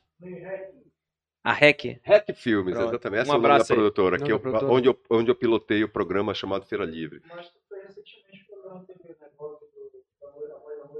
Voz da Noite, né? Ah, não, isso foi uma outra história. Isso aí foi, É, uma outra- foi um reality show que a minha empresa fez na Rede TV. Muito bacana. Foi o primeiro reality de música na TV paraense. Aproveitando o gancho que ele já botou, né? é, a tua empresa é a A Tuco Pix. Eu e da Mari Que é um nome muito legal, cara. Tuco Pix. Eu acho ótimo. Tuco Pix. Ela é moderna pra caramba. É. Qual é a intenção? sabe? Tucupi, eu tô com, meu, com o pé na minha aldeia. Quando eu coloco o sufixo pix, eu vou pro mundo, né? Sim, claro, modernizou Pix tá pra no caramba. mundo digital, né? E nós Então, que nunca falamos Pix, né? é, Então, exato. pô, então, tem- pô, dentro do Tucupix. Todo dia a gente fala em vocês, então. Que, né? que tá aqui o Gabriel aqui, inclusive, é testemunha disso. Tucupix foi algo que eu criei como secretário de comunicação. O Gabriel fez parte da minha equipe. né? E era um projeto bem que tinha uma pretensão muito grandiosa. A gente fazia umas oficinas para estudantes de escolas públicas do estado, chamadas oficinas do projeto Bizu, onde a gente levava, cara, porra, Drica Chaves, porra, maior Legal. grafiteira desse teatro como a oficina de craque, grafite, craque. Júnior. Então os caras tinham lá várias linguagens artísticas que a gente oficinava, né? e no final de cada oficina, os alunos de cada uma das linguagens artísticas tinham que fazer um trabalho de conclusão. Então a gente estava produzindo muita cultura. Então Tucupix seria quase um Facebook, sabe? Onde todos esses estudantes que passavam pelo Bizu iam se encontrar para trocar conteúdo. Só que nós não conseguimos implantar e esse nome ficou no meu imaginário. Era meu mesmo, eu que criei, digo, pô, então tenho, eu tenho poder sobre ele. Guardou quando- na carteira aqui. Quando veio essa empresa, eu digo, Tucupix. É um nome legal. Realmente. A. É isso. Na frente dele não podia dizer. É, Gabriel foi testemunha dessa Testemunho história. ocular, né? Aliás, a- a- atualmente é uma máquina de Eu projetos. sou né? A gente- TDAH, mano. A pergunta é: tu consegue dormir? Mas continua. Durmo muito bem. Não, muito bem, pronto. Quantas horas por noite? Cara, eu durmo sete horas por noite, muito bem. Meu sono é muito saudável, graças a Deus. Mas isso é de agora? Ou Não, sempre, sempre? tive sono, Ah, legal. sono saudável. Que é um negócio que é fora da curva pra quem tem É. esse tipo de transtorno. Normalmente o cara dorme mal, dorme pouco, Mas 5, 4 isso não é uma regra, noite. tá? O TDAH ele tem algumas comorbidades. Então, por exemplo, tem TDAH que o maior pico de dificuldade é a impulsividade. Outros é a falta de foco. Outros é a insônia. Outros é- são tudo ao mesmo, é tudo ao mesmo tempo. Enfim, entendeu? Por exemplo, eu descobri, que eu tenho 60, vou fazer 61, descobri com 54, lá sei, 53 É anos. bem tarde mesmo. Muito tarde. Eu perdi muita coisa por causa do TDAH. Primeiro porque as pessoas não me entendiam, se nem eu me entendia. Então eu perdi muitas amizades, perdi muitas eh, oportunidades, porque fiz besteira, porque fui impulsivo, sabe? Porra, eu fui expulso, gente. Eu fui expulso. Com cinco anos de idade, eu estudava no Moderninho, Deninho. tá? Os diretores pegaram, com três meses no colégio, pegaram, me pegaram, chamaram meu pai e minha mãe e disseram, tá aqui seu filho. A gente não aguenta seu filho. E ninguém sabia o que era. Tu devia Tanto que eu, aula. eu fui pro, eu fui pro outro colégio sob a ameaça da minha mãe. Ela disse, "Olha, se tu não der certo, a gente vai te internar. A minha sorte é que lá eu consegui uma professora que foi um anjo na minha vida, que percebeu que ali tinha alguma coisa diferente. Hum. E, e olha que interessante. E ela percebeu que tinha alguma coisa ali relacionada com criatividade. Então, todas as vezes que precisava de algum alunozinho para ir lá para frente, para ler alguma coisa, ela chamava o Ney. E ali nasceu o comunicador. Ah, Foi- desde ali. né? Rapaz, ali olha, ela- essa sensibilidade faz toda a diferença na vida de quem É. tem algum tipo de transtorno. Então não é é só isso. TDAH, né? Então, por exemplo, o meu foco, o meu, o a, meu- a minha dificuldade é, é- é falta, é, não é falta de foco, eu tenho hiperfoco para coisas que me dão prazer. Mas a impulsividade é, é o que sempre me, me matou, assim, sabe? Hoje, graças a Deus, meditando e tudo mais, está tudo muito mais sob controle. Por exemplo, o Armazém Belém, você pegou um programa que qualquer um podia fazer um programa de auditório, mas você botou N coisas dentro de um programa de auditório, É certo? isso, é isso. Totalmente diferente. É, é isso. E, é, e é isso. E assim, cara, pra ver como são as coisas, é que a gente tá falando de TDAH, né? Tá falando aí, pode Claro. fizeste, fizeste diferente e tal. O TDAH, primeiro que não existe cérebros perfeitos. Todo cérebro tem sua dificuldade. Todo cérebro. Então, assim, as pessoas me olham, ah, o TDAH, dá vontade de dizer, tu acha que teu cérebro é normal. Ah, tá, porra. Né? Assim, né? Mas, cara, todo cérebro também tem, seus, tem suas potências. Então, pô, invariavelmente, um cara que tem, uma pessoa que tem TDAH é uma pessoa extremamente criativa. E a criatividade, junto com a minha intuição, foi o que me salvaram, cara. Porque eu poderia não dar pra nada. Tinha que ter muita, muita, muita Poderia coisa não- nessa em foco. Poderia não dar pra O nada. cara velho. muito criativo normalmente pensa um monte de coisa e não realiza nada. Né? Poderia não dar É. pra nada, entendeu? Eu poderia dormir mal, poderia, porra, estar numa depressão, numa ansiedade. Ansiedade sim, mas depressão nunca, sabe? Enfim, então, graças a Deus, eu acho que, cara, eu consegui as coisas que eu consegui tendo o cérebro que eu consegui, que eu tenho, porque eu acho que sempre eu optei pelo caminho do meu coração, sabe? Então, eu sempre estive ali, eu, eu tenho algo que eu me honro muito, eu nunca fiz, e é um privilégio, Eu nunca fiz nada na minha vida que não me desse prazer. Eu tive esse privilégio de todas as coisas que eu fiz na minha vida, eu senti muito prazer em fazer. Por isso que eu virei muitas chaves na minha vida, entendeu? Quando tu enxerga que não tá dando mais prazer, tu, tu sai. Não é nem que não tá dando muito mais prazer. Eu olho pra ele e digo, ah, rapaz, eu vou ser feliz ali também. Eu vou. Entendeu? Não é que isso aqui não esteja mais me dando prazer. Sabe? É que, pô, eu vi um atalho ali que tem tudo a ver com o meu propósito, tem, pô, ser feliz, vou ser criativo, pô, vou ali. E cara, quando eu vou ali, eu digo, ah, isso aqui já não basta mais, vou para ali, então eu vou ficar ali. Aí depois eu vejo uma outra coisa, enfim, né, vou, vou indo, entendeu? É, isso dá o gancho porque eu ia te perguntar ainda agora em relação a, a, a, a tua criatividade contínua, né, o tempo todo pensando em novos projetos e tal. Com isso, tu, tu passaste pelo Terroir, tu passaste pelo Armazém Belém e tal, chegou na Caboca. Caboca. A Caboclo acho que tem uma história interessante porque a cada vez que eu li uma notícia sobre a Caboclo tinha uma história diferente. É verdade. não é? A Caboclo é. tem coisas que eu posso contar e coisas que eu vou preferir não contar. Eu, eu, vou, eu vou, preferir não contar porque, assim, sabe, eu tenho que ter respeito, apesar de aqui acolá discordar, eu preciso ter respeito pelas pessoas. É, muitas vezes não concordando com elas, entendeu? É, a parte que eu posso contar é o seguinte. É, eu tinha um amigo e a gente gostava, inclusive eu tenho tatuado aqui, olha, Homos Lúpulo. Eu gostava muito de cerveja artesanal e passei a gostar muito por conta desse amigo. Ele tinha um sonho de ter uma, uma cervejaria artesanal. Eu já fazia naquela região ali o Boulevard, que era um projeto o que mais eu um amo, projeto eu, bacana é, que caramba, eu eu amo esse lembro. projeto. As pessoas sentem muita saudade do Boulevard, impressionante, mas era muito feliz aquilo ali. Que era feito ali em frente, naquele, no Boulevard Sim, Castilho sim. Franco. Eu frequentei ali. Então, quando eu vi a casa aluga-se, eu liguei para esse amigo e disse: Olha, eu acho que eu encontrei a casa. Daí disse: Pô, eu passei por aí agora. Eu digo: Pô, então alugou a casa. De uma forma muito impulsiva. Então, assim, a Caboca, eu entrei, eu não fui, nunca fui sócio investidor da Caboca. Eu era, sempre fui sócio criativo. Eu nunca coloquei um tostão na Caboca, até porque eu não tenho, entendeu? Dinheiro. É, acho- é, não tem dinheiro. E ali foi um negócio caríssimo, né? Porque aquela Foi. casa, a única coisa Não, que era dava... único ali por dentro, a cara, única muito casa bonito, que, né? a única coisa que dava certo ali da, da- dali era a fachada, porque o resto tudo tinha que refazer. Tava muito né? detonado ali. Aquela casa É. pegou fogo nos anos 70, então tem Ah. paredes que ainda são, são originais, mas tem paredes que já são de tijolo, né? Então, assim, e tinham duas, duas, duas confusões ali legais. Uma contra o Ministério Público Federal e outra contra o IFAM. Tinha uma confusão ali. Enfim, fui eu que dei nome, então eu, fui- eu sempre fui o, o sócio criativo. O Cabocla foi todo. Cabocla fui eu que escolhi, fui eu que criei toda toda a persona, sabe? Tudo, tudo, toda a conceituação ali, ela ela vem de mim. Esse sócio que eu tenho também é um cara, uma pessoa criativa, ele colaborou aqui acolá, sim, é bom que se diga, mas eu fui a pessoa que eu fui para ali para isso. A, a minha parte da sociedade era isso, entendeu? E assim, é, muito me honra a Cabocla estar na cidade, apesar de eu não ser mais sócio, porque seis meses antes da Cabocla inaugurar eu saí da sociedade. Tem em duas vias aí, por conta da minha saída, eu vou contar só uma, a outra eu vou me eximir de contar. né?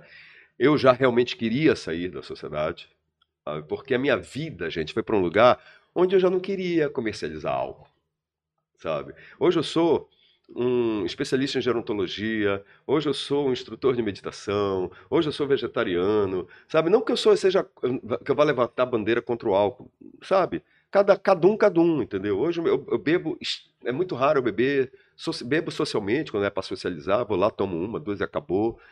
Mas eu não queria, e eu não queria porque eu tenho certeza absoluta que o, o álcool, para o que eu proponho hoje, sabe? Se tu não tiver gerência sobre isso, uma ingerência forte sobre o álcool, sabe? Isso vai comprometer o teu projeto de envelhecimento bem-sucedido. Eu não tenho dúvida do que eu estou falando. Nicotina jamais, entendeu? Mas álcool, sabe? Como é- E assim, cara, né? Então assim, eu não sou uma pessoa que eu apregoo, que eu estimulo o álcool. E ser dono de uma cervejaria, eu teria que estimular. É, claro. né? Sem demagogia Claro. nenhuma, né? Não Se teria? colocasse uma cerveja Vocês, vegana conse- lá, vocês né? conseguem ver hoje o meu perfil que eu tenho, a, a autoridade que eu construí no meu perfil, estimulando o consumo de álcool? Nada. Não combina, né? Não combina, Não né? combina. Correto? Então eu tomei a atitude correta, coerente, entendeu? E olha que eu estava construindo ali a minha aposentadoria, eu disse sempre para esse meu amigo, sabe? Entendeu? Então, assim, não foi fácil, era um filho, mas era uma filha para mim, não foi fácil chegar. Agora, a maneira como saiu, eu prefiro não contar, entendeu? Eu quero deixar aqui meu respeito a todos e tá tudo certo. né? Não teve enganação, não teve roubo, nem nada disso, por favor, tá? Mas eu não prefiro não contar. Enfim, é, me honra muito Sabe? Eu que convenci contratar o Paulo Chaves, por exemplo, a ser o arquiteto da obra. Porra, Cara, grande sacada. Entendeu? É. Foi a última obra do Paulo Chaves, sabe? É, é interessante que foi a partir de eu estar na Cabocla que eu tive também eu, eu- uma visão muito bacana, que me honra muito, que é a visão desse projeto que hoje está na mesa do prefeito Edmilson, chamado Boulevard da Gastronomia. Opa, temos imagem também Uma do- imagem aí, né? do- de uma pontinha do que seria o projeto, né? Era- Eu acho que é legal a gente destrinchar. Tu quer que eu destrinche Por essa favor, história? Pode- pode por contar. favor, isso é legal. Essa Isso é história importante, aí- Eu acho que as pessoas precisam Essa saber história, é, que tem uma construção aí por essa história disso. aí, assim, eu imaginei muito ela. Teve a ajuda também desse meu, meu, meu amigo que foi meu, Meu ex-amigo. meus amigos, lá, ele, assim, enfim. Enfim, Deixa pra lá. Deixa pra lá. Eu, eu respeito muito ele. tá Eu passando. Você eu tá falando e tá, tá no, na Eu tela. respeito muito a pessoa. Todo mundo tem, tem. Todo mundo erra e acerta, né, gente? A gente é que tem man- mania de crucificar os outros, né? Todo mundo erra e acerta, tá tudo certo. Mas enfim, voltando. É, eu tava. Onde é que eu tava? Não, no, No, pra- no projeto. No projeto. É, Daí- no projeto ali. Eu fazia o Boulevard e olhava para aquele lugar ali e dizia, cara, pô, não tem mais que passar carro aqui no Boulevard Castilho de França. O Boulevard é essa, é essa. Chama- não Aquela- pode ser chamado de rua, aquela porque se for ali. rua não é Boulevard. Se for avenida não é Boulevard. O Boulevard é esse asfalto que passa entre a praça e os casarios. Esse é o Boulevard. sim. E que pô, isso não pode mais existir. E conversando com esse, com esse meu ex-sócio, e eu dizendo para ele, e ele, pô, bora chamar um arquiteto para fazer o projeto. E ele pagou o Raul Ventura para fazer o, o- o projeto. Só que o projeto não é só isso, tá, gente? Isso é a ponta do projeto. O projeto envolve a demarcação de uma área da cidade que começaria exatamente no início da Presidente Vargas, onde começa o Boulevard. Pega todo o centro comercial, pega todo o Ver o Peso, pega toda a Cidade Velha e termina no canal da Tamandaré. Essa área demarcada seria beneficiada por um grande, assim, uma grande ação cultural da prefeitura, que iria né, destinar isenção de IPTU e de ISS para quem quisesse reformar casarios antigos e que quisessem fazer nesta área projetos culturais com atividades definidas pela prefeitura. Olha, aqui pode ser café cultural, pode ser Bacana, cara. Pode ser teatro, pode ser escola de dança, pode ser ateliê. Então, a, a prefeitura definiria quais as atividades culturais poderiam ser feitas no casario. Tu apresentava o projeto e terias isenção de IPTU e de ISS para recuperar o casario. Muito legal. E eu dei uma outra sugestão. Na época, era o Zenaldo e Jatene, né? Eu digo, olha, conversa com o governador, traz o governador para o jogo, pede um dinheiro subsidiado do Bampará para que abra-se edital para que essas pessoas, empreendedores culturais que queiram investir nessa área, tenham dinheiro subsidiado do banco para a construção, a reforma dos casarios e a compra dos equipamentos. Pô, se tu vai para um teatro, tu quer um, um teatro, tem que ter luz, tem que ter som. Né? Dinheiro subsidiado, pagamento a longo prazo. Então, porra, cara, assim, eu posso estar, gente, me desculpem, redondamente enganado nessa minha visão. E se eu tiver, me perdoe. Mas eu acho que isso seria revolucionário para a cultura dessa cidade. Com certeza. Porque prefeitura, prefeito nenhum que vá sentar nessa cadeira vai ter dinheiro para fazer o que a cultura de Belém merece. E não é porque ele é ruim, é porque o orçamento de Belém não bate, gente, é pouco dinheiro. Então a prefeitura sozinha não vai conseguir fazer a cultura que Belém tem. Entrar em ebulição, que, porra, meu irmão, que tem de gente produzindo cultura nessa Mas cidade, é uma grandeza. é incrível, cara. Sabe, cara, então, pô, tem uma, falando, então é gente, incrível. tem uma revolução a ser feita. Quem tá afim de fazer essa revolução? Bora. Tá. Então, o projeto não é só isso, sabe? Começaria e ia embora. Então, assim, que bom que esse projeto está na mesa do, do, do- do prefeito Edmilson. Tomara que ele consiga fazer. Isso já vai dar uma outra destinação para esses casarios. Já está tendo. Só de anunciar o projeto já está tendo, já, as pessoas já estão se movimentando lá. É, o Nazareno teve aqui com a É, gente. mandar um abraço pro comentou- Nazareno do Posto do Açaí. Nazareno, é. que a galera tá, é, tá procurando. assim. É, ele tá, ele tá encabeçando esse negócio aí também, pra ver Então, se consegue assim, levar adiante. Parabéns pro, pro Raul Ventura, que foi- teve uma inspiração fantástica para fazer esse projeto. Sabe? Parabéns ao, ao meu ex-sócio que viajou comigo nessa, nessa, nessa história e construiu isso também, essa visão comigo, e contratou o Raul para fazer o projeto. Sabe? Então, assim, sabe, são. é, é, assim, a, a construção disso é porque a gente gosta muito desse negócio de pai disso, mãe daquilo, né? Eu acho que uma construção dessa, como a do Terroir, por exemplo, elas sempre são coletivas, sabe? Não tem aquela pessoa acendida que ah, isso é ideia minha. Não, cara. Sabe? É sempre construção coletiva, sabe? E o coletivo sempre vai ser mais forte do que uma pessoa, sabe? Então, assim, que bom que esse projeto parece que vai andar. A cidade vai agradece, as pessoas, os moradores dessa cidade vão ficar muito felizes de ter uma nova área histórica, a né? cultura, né, cara? A É. gente precisa de cultura. E um presente é também pra melhor, né? cidade, acima de tudo, porque aquela parte É. histórica de, pô. É, aquilo, aquilo por si só já é histórico, né? É. Se a gente consegue incentivar esse tipo de movimento naquele lugar especificamente, caramba, É onde a gente vai parar com É isso, isso, né? é A gente precisa. Agora, a gente já- já tá chegando perto do final, porque daqui a pouco o Ney faz uma live, que é a live de meditação. Então eu prometi pra ele que a gente só ia até as Tá. nove e meia. Mas, Não, não, eu, eu, eu, eu remarquei, remarquei, remarquei. Ah, não, fica então pronto. Tá até 11. ele fica- Ah, é, cara, É. é a quitanda. Nosso diretor, pra quem tá ouvindo a voz aí da A consciência. quitanda, é o, a, quitanda, a quitanda Bolonha tem uma outra boa história. Quitanda Bolônia. Explica Existe até hoje, tá? A quitanda Bolonha existe até hoje. Eu adoro cozinhar. Adoro, sempre gostei muito de cozinhar. aí. olha Ah, só, tá, já tá, tá na tela aí, né? Aí, tá. Esses são os pratos da quitanda Bolonha que foram criados pelo Felipe Gemac e pela Solange Saboia. Foi aonde isso aí? Pois é, eu entrava naquele mercado de carne, Francisco Bolonha, e dizia, cara, que coisa linda, isso não pode ser mais mercado de carne. É verdade. Isso não pode ser, aquilo me incomodava, sabe? Porra, isso não pode ser. Pô, mercado da beira em Lisboa, sabe? Pô, aquilo ali, diferente dos outros mercados de ferro, das outras coisas de ferro que tem em Belém, que é ferro inglês, aquilo é ferro escocês. Ferro fundido Caramba, e forjado, ali, cara, né? aquilo é, É. ferro, for- cara, é coisa linda, tá? Menino. Porra. Rapaz, eu batalhei, digo, eu vou, eu vou fazer uma experiência gastronômica aqui, que eu acho que é o que deve ser aqui. Cara, 70% dos boxes lá dentro estão vazios. Estão vazios. Caramba, hoje, Vaz- hoje, o ainda, ainda lá- tá lá, tá vazio. É interessante isso mesmo. Tão Vai vazios. lá, tá assim, tá Estão vazio. vazios, tá? Aí eu olhava e digo, porra, eu vou requerer. Aí requeri três boxes pra mim. Não- Mano, foram quase oito meses pra conseguir. Prefeito Zenaldo Coutinho. Passei por todos os trâmites legais. Descobri uma, uma quadrilha lá dentro. Eita. Algumas pessoas foram, foram demitidas, né, vendendo espaço que não podia ser vendido. Ah, Cara, uma confusão. Enfim, consegui três boxes. Chamei um amigo meu, Almir, né, que foi dono da Baviera, boutique de cerveja. Vendi a ideia para ele, porra, vamos criar uma quitanda gastronômica bacana, porra, com, sabe, com gastronomia fusion, mas tudo com ingredientes nossos, dentro desse mercado, e vamos fazer aquilo ali uma resistência cultural. Mas o que eu queria era levar outras pessoas para lá, e eu tentei, bicho.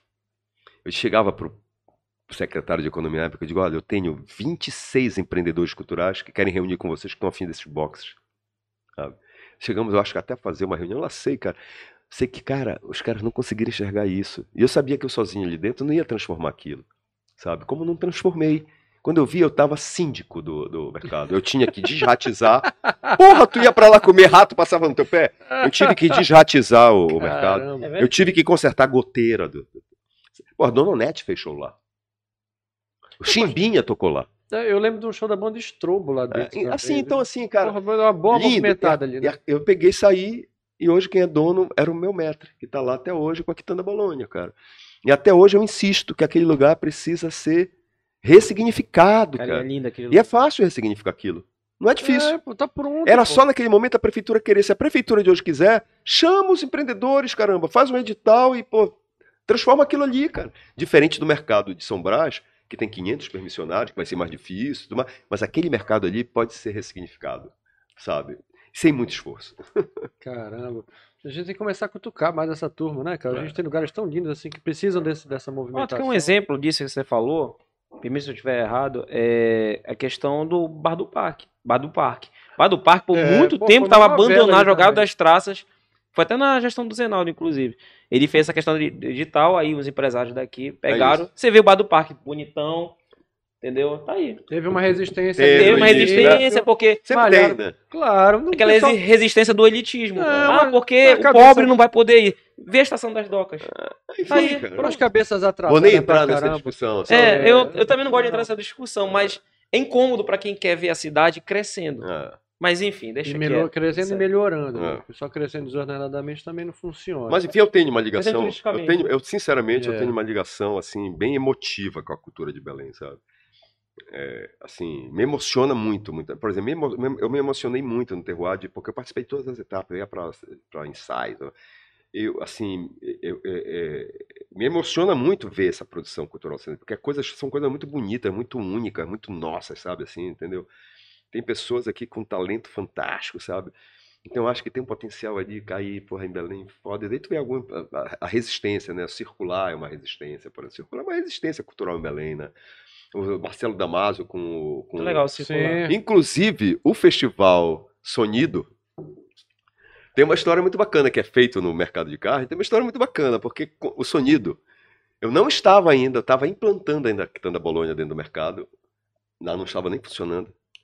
O Marcelo D'Amato chegou para mim e disse: Porra, ajuda a captar é, é, essa carta aqui para a gente fazer esse festival de música instrumental. Eu digo, com uma condição. Aí ele pegou disse: Qual é? Eu escolho o lugar. Aí ele pegou e disse: Porra, agora me deu medo. Eu digo: Tu confia em mim ou não? Ele pegou e disse: Confio. Eu digo: Tá, tam, tam- tá selado? Tá. Então tá bom. Eu consegui a verba. Eu peguei disse: Agora eu vou escolher o lugar. Eu disse: Qual é? Onde que é? Mercado de carne.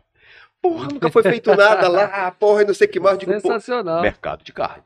Vamos lá, meu irmão. Cara, o resto a cidade sabe, né? Eu não preciso mais contar Sim, nada. Sim, entendeu? foi um espetáculo. Deu fila na porta, gente querendo entrar É. sem poder. É lindo ver aquele, Confusão, aquele festival é. acontecendo ali. Aquele mercado precisa de coisas desse tipo, caramba, É, sabe? Eu acho também. E se quiserem vender carne, que vendam uma carne de uma outra forma, não aquela carne ali, sabe? Eu acho aquela coisa pendurada e tudo mais, sabe?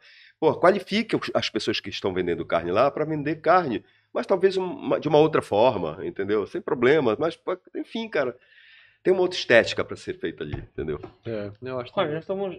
É, né, você me deu mais, deu mais tempo pra gente, né? Eu, eu É, Gabriel, pega lá do. Tem do Rainha das Rainhas aí? Ah, Ele já coça a cabeça. Adorava fazer o Rainha da Rainha. É, muito legal. Adorava. Cara, fazer- como é. É, tá. Como é que. É, Cara, o Rainha está da- dentro do Rainha das A, a, Rainhas. cara, o Rainha da Rainha é uma coisa muito legal, porque metade, não sei, parte da cidade acha cafona. Como é outra- que narra a mulher caindo, bicho? Pô, Porque muita coisa acontece ali naquele Pô, processo. lá, é. Ela caiu, ela caiu, né? Porra, foda. Não, assim, isso é algo, por exemplo, o que vocês acham engraçado, É terrível. e por um lado é, pode Porra, ser, é. Mas é terrível. pra cara. gente, cara, sabe, a gente tem que, tem que respeitar aquilo ali, Sim, então, porra, não, sabe? não pode virar Pode rir, hora. né? Não dá pra, não, não dá É. pra, porra, sabe? Hoje a gente acha graça Fazer porque bullying faz ali, parte do folclore da cidade, Fazer exatamente, bullying aconteceu uma- muitas é. vezes. Mas, Jamais, é. mas Então, imagina, assim, aquilo virava um drama pra pessoa que caiu. É interessante porque, porra, no Rio de Janeiro, nos carnavais do Rio, uma das coisas mais tradicionais do carnaval do Rio era os desfiles de fantasia do Clóvis Bornai, né? No, no teatro, no, no hotel, hotel Glória, não, no- ali no, no no Copacabana? Copacabana no Palace. Copacabana Palace e tudo mais. E eu acho até que o Rainha da Rainha deve, deve ter sido se inspirado um pouco naquilo ali, sabe? E o Brasil adorava aquilo. Então tinha gente aqui que criticava. Cara, eu adoro o Rainha da Rainha. Eu acho que é uma coisa cultural da cidade, sabe? É, tem a sua importância. Eu adorava participar. Eu adoro fazer ao vivo. Então, e pa- participar daquilo, pô, era muito divertido. Divertido que eu digo de trabalhar ali. Eu primeiro fui fazer como repórter ao vivo. Depois apresentei o, o evento mesmo lá dentro. Lá da- dentro. né? E depois passei a ser o âncora, que eu acho que foi a coisa que eu, que eu mais gostei de fazer, né? É, e teve um ano, cara, que foi muito engraçado, que foi no iate. E que eu não sei porquê, não sei quem foi que resolveu trazer o Paulo Chaves para ser comentarista. Olha, O Paulo Chaves, ele cometeu bullying do início ao fim com todas as coisas. Hoje ele seria. Como é? hoje ele seria cancelado. Cancelado. Total, Total. todas as candidatas, cara. As mães, as famílias ficaram com ódio dele. É, teve um episódio nessa, nessa que é, aquele, alguns dos estilistas queriam, sabe, vieram esculhambar com ele na, na transmissão, assim, sabe? E tinha uma mulher, uma candidata, por exemplo, que tinha uma fantasia, vamos supor. Isso aconteceu, isso não é verdade, isso é fato, né? Que tinha um recorte, a fantasia, que deixava bem a bunda dela, assim, em, em- em desta- em destaque, né? As nádegas, assim, em destaque. Ela, eu nunca me esqueço do Paulo Chaves. Por exemplo, olha aí. Essa é uma bunda fantasiada. Tá vendo? Coisas desse tipo. Só ler essa bunda fantasiada. E a galera do ponto, assim, do. Não, ele teve, ele teve total autonomia para falar total o que autonomia, quiser, né? cara. Imagina, vai não, não esperavam que ele fosse fazer aquilo. E ele fez, sabe? Pô, foi difícil. E eu tendo que manter ali, né? E a direção fala, pelo amor de Deus, Porra, segura o cara. Foi tenso, foi tenso. Ney, contorna, Ney, contorna, contorna, É. agora. Adorava ele. Adoro. Agora ele. tem uma pergunta também, é, porque nosso amigo tá. Não deu, deu problema aí, foi, Gabriel? Do vídeo? Rainha Ah, não, tá aí, tá aí, vai, Carnaval solta aí. 96. É, isso aí. É, uma- Rapaz, olha essa Nove- vinheta. Égua Tarde, O canal patrocínio da Tarde. É conhecido clássico, cara. Ela ganhava um. Santana. É. Tarde. Eu lembro. a viagem dos É, o seus sonhos. voltou. Rapaz, é, nostalgia tá tudo bem. né? Tá- Apoio. Viagem pra Europa. Era viagem pra Prefeitura de Belém. Todos Caminhando os com o povo. levam a uma prefeitura. beleza Não, Era, não. Ó, tá aí, tá aí. Era essa aí. Amigos da TV Liberal, estamos ao vivo do Iate Clube do Pará. adorava. acordadíssimos Ele já tinha mudado o a penteado, né? Já, já. pra- É. Vai partir pro lado. tá? Com a faixa de número 50. Bicho, do me apelidava de concurso lá da TV de cabelo de livro. do O bullying, né? a Mas sabe o que é mais engraçado? livro, cara. Eu tava falando pro Apoena. Eu era moleque de rua, não pego corda com, com apelido. Adorava. Ei, cabelo de livro. Sabe o que é mais engraçado? Olhando o Ney ali e te olhando hoje, tu parece mais novo, cara, hoje. Tu acredita? Cara, é verdade. Olha só, olha ali ele. Era estranho, sei lá, era estranho. Tu tava, porra, de Eu, boa, eu, assim, vivo, eu, vivo, eu vivo uma, eu vivo uma, uma fase muito feliz da minha vida mesmo, sabe? Muito feliz. Eu tô fazendo coisas que me dão uma extrema felicidade. Sinto que eu tô, tô aqui acolá tocando a vida das pessoas, ajudando com as minhas meditações, né, com meus vídeos de autoconhecimento, que, que esse autoconhecimento muito trazido pelo Mindfulness, né? Eu sou, um- eu sou uma pessoa hoje formada em um protocolo científico de Mindfulness pela Unifesp, pela Universidade Federal de São Paulo, pelo Instituto Mente Aberta. Protocolo científico mesmo, não é? Toda meditação é bacana, se bem que Mindfulness não é meditação. É, as, as meditações são ferramentas do Mindfulness. Enfim, então assim, me alimento muito bem, pratico muita atividade física, faço o que gosto. E assim, eu acho que o único aspecto que eu precisava melhorar, até em função da minha possibilidade de TDAH, eram as minhas relações. E hoje eu não me vejo tendo co- conflito, atrito com ninguém, cara, sabe? Não tô, me sinto sendo tóxico para ninguém, não, não, não vejo ninguém, não deixo que ninguém seja tóxico comigo. Se for, olha, não te julgo, não te culpo, mas é uma escolha minha ir para ali, né? sabe? Então, assim, eu acho que essas escolhas todas estão me colocando. Primeiro, que eu acho que eu estou passando isso para as pessoas. Isso é, pô, esse cara é um cara que tá, tá alegre, um cara que tem problemas, eu tenho problemas, Claro. ah, tudo bem, mas é um cara que tá feliz, sabe? E eu tô, eu realmente eu tô uma pessoa muito feliz hoje, sabe? É, em todos os aspectos, com a minha saúde física, com a minha saúde mental, com a minha saúde relacional, sabe? E eu sempre coloco uma quarta, eu acho que eu sou a única pessoa que ando falando isso, tomara que outras pessoas falem, que eu acho que existe um quarto âmbito da saúde da gente, principalmente do homem, da saúde do homem, que precisa ser levado em conta, que é a saúde de gênero. é? Eu acho que o nosso gênero masculino, é, que é um masculino forjado no patriarcado e no machismo, ele adoece a gente, sabe? E isso acaba refletindo em todas as tuas outras três saúdes, sabe? O nosso, gê- essa nossa saúde de gênero. Eu acho que nós temos o nosso masculino é um masculino com muitas camadas de adoecimento, sabe? A gente precisa entender isso. sabe? A gente precisa entender que o nosso masculino vai ser muito melhor se ele for um masculino pró-feminismo, pró-feminista, pró-feminismo, na verdade. É, e entender que tem algumas questões é, é, de gênero da gente que precisam ser enfrentadas para que a nossa saúde melhore como um todo, sabe? O que, o que, o que faz com que o homem tenha muitos conflitos geracionais, para mim, é, relacionais, conflitos relacionais, é exatamente, sabe, esse masculino que é forjado no patriarcado e no machismo. A gente tem que enfrentar isso, cara, sabe? E assim, quando eu coloco isso sob perspectiva, eh, essa história eh, de gênero, né, ela me traz muita saúde, sabe? Muito mais saúde, porque eh, tu vê, né? Vou te trazer um, um- um número aqui preocupante, tá? Eh, 72% dos, dos suicidas brasileiros, 72 são homens. Então, o suicídio no Brasil é uma questão de gênero, do gênero masculino. Desses 72% de homens que estão se suicidando, 48% são de homens 45 mais. Isso quer dizer que o homem está envelhecendo, trazendo esse gênero masculino adoecido consigo, não podendo performar mais quando- e começa a ter problemas que eu digo com os três grandes P's que esse masculino adoecido traz, que é o prover, né? o performar tá? e o poder. São os três P's. O masculino, machista e patriarcal se mantém nesses três P. Sempre quer estar no sempre quer prover, é um prover muitas vezes para oprimir, né? e a performance. Quando tu começa a ficar velho, tu começa É, fome, você já começa a ficar é comprometido, né? Que é um processo natural pô, do corpo humano. mas que, tu, mas que o teu masculino machista não está preparado. Aí tu te aposenta. Aí tu começa, talvez a tua renda diminua. Quando tu te aposenta, tu perde o teu, sobrenome corporativo. Eu não sou mais o Ney da TV Liberal.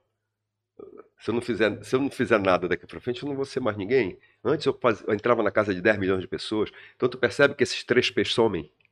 Somem. Eu perdi meu poder, perdi a minha performance e perdi a minha, a minha capacidade de prover como eu provia. Cara, isso causa uma insegurança em todo homem. Qual é a saída para isso? Rever esse masculino construído dentro da gente, sabe? Enfrentar esse machismo, esse patriarcado que tem dentro da gente. Isso não tem cura. Isso é algo que a gente tem que enfrentar diariamente. Orai e vigiai, orai e vigiai.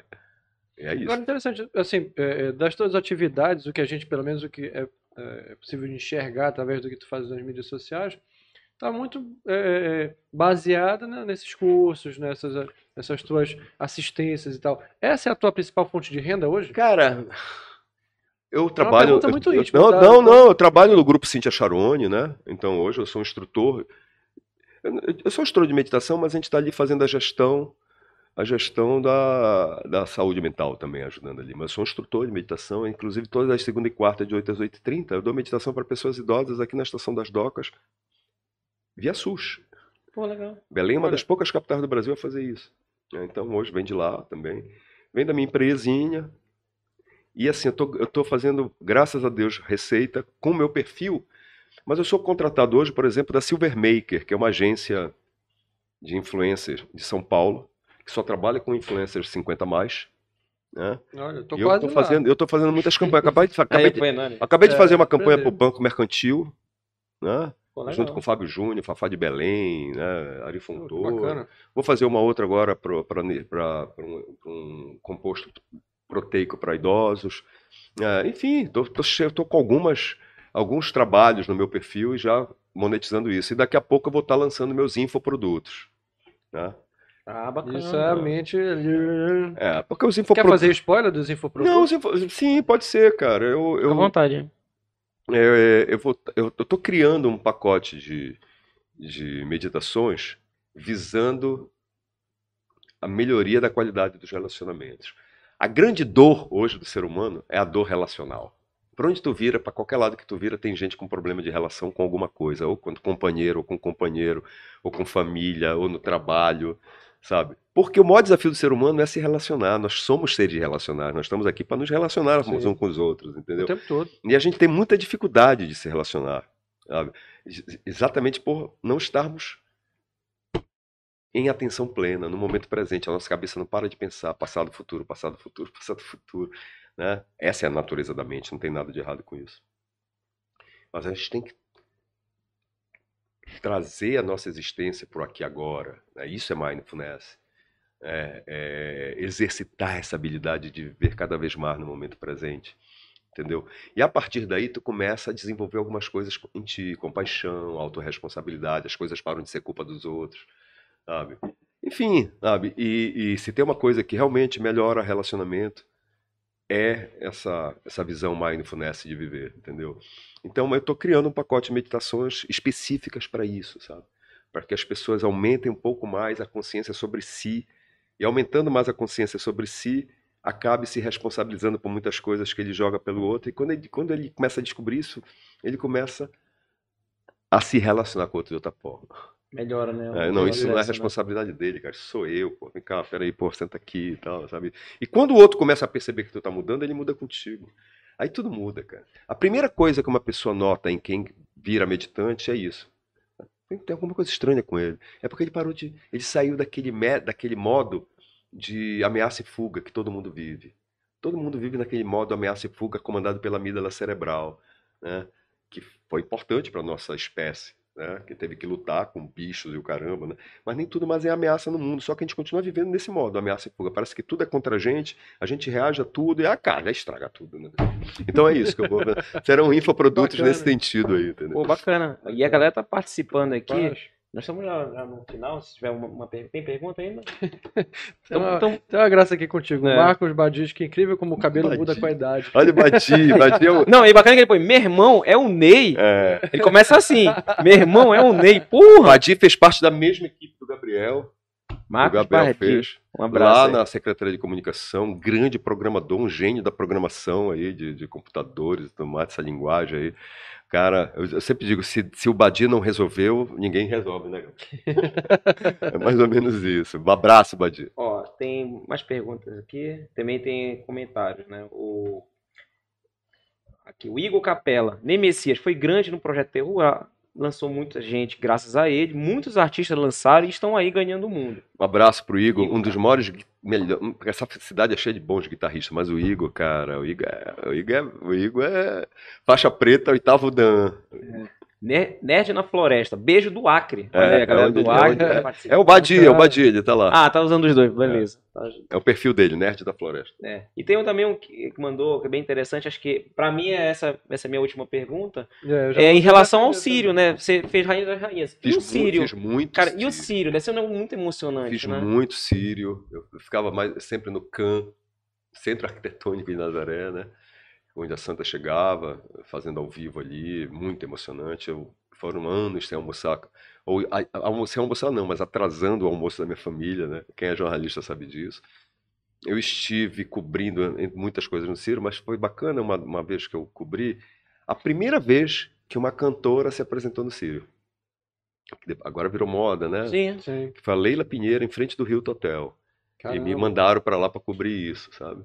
Eu tava ali cobrindo a Leila num momento muito chorava, eu chorava igual um desesperado vendo a Leila cantando ali Voz Seus Olheiro Mimoso, com toda aquela fé de mão dada passando ali na minha frente, sabe?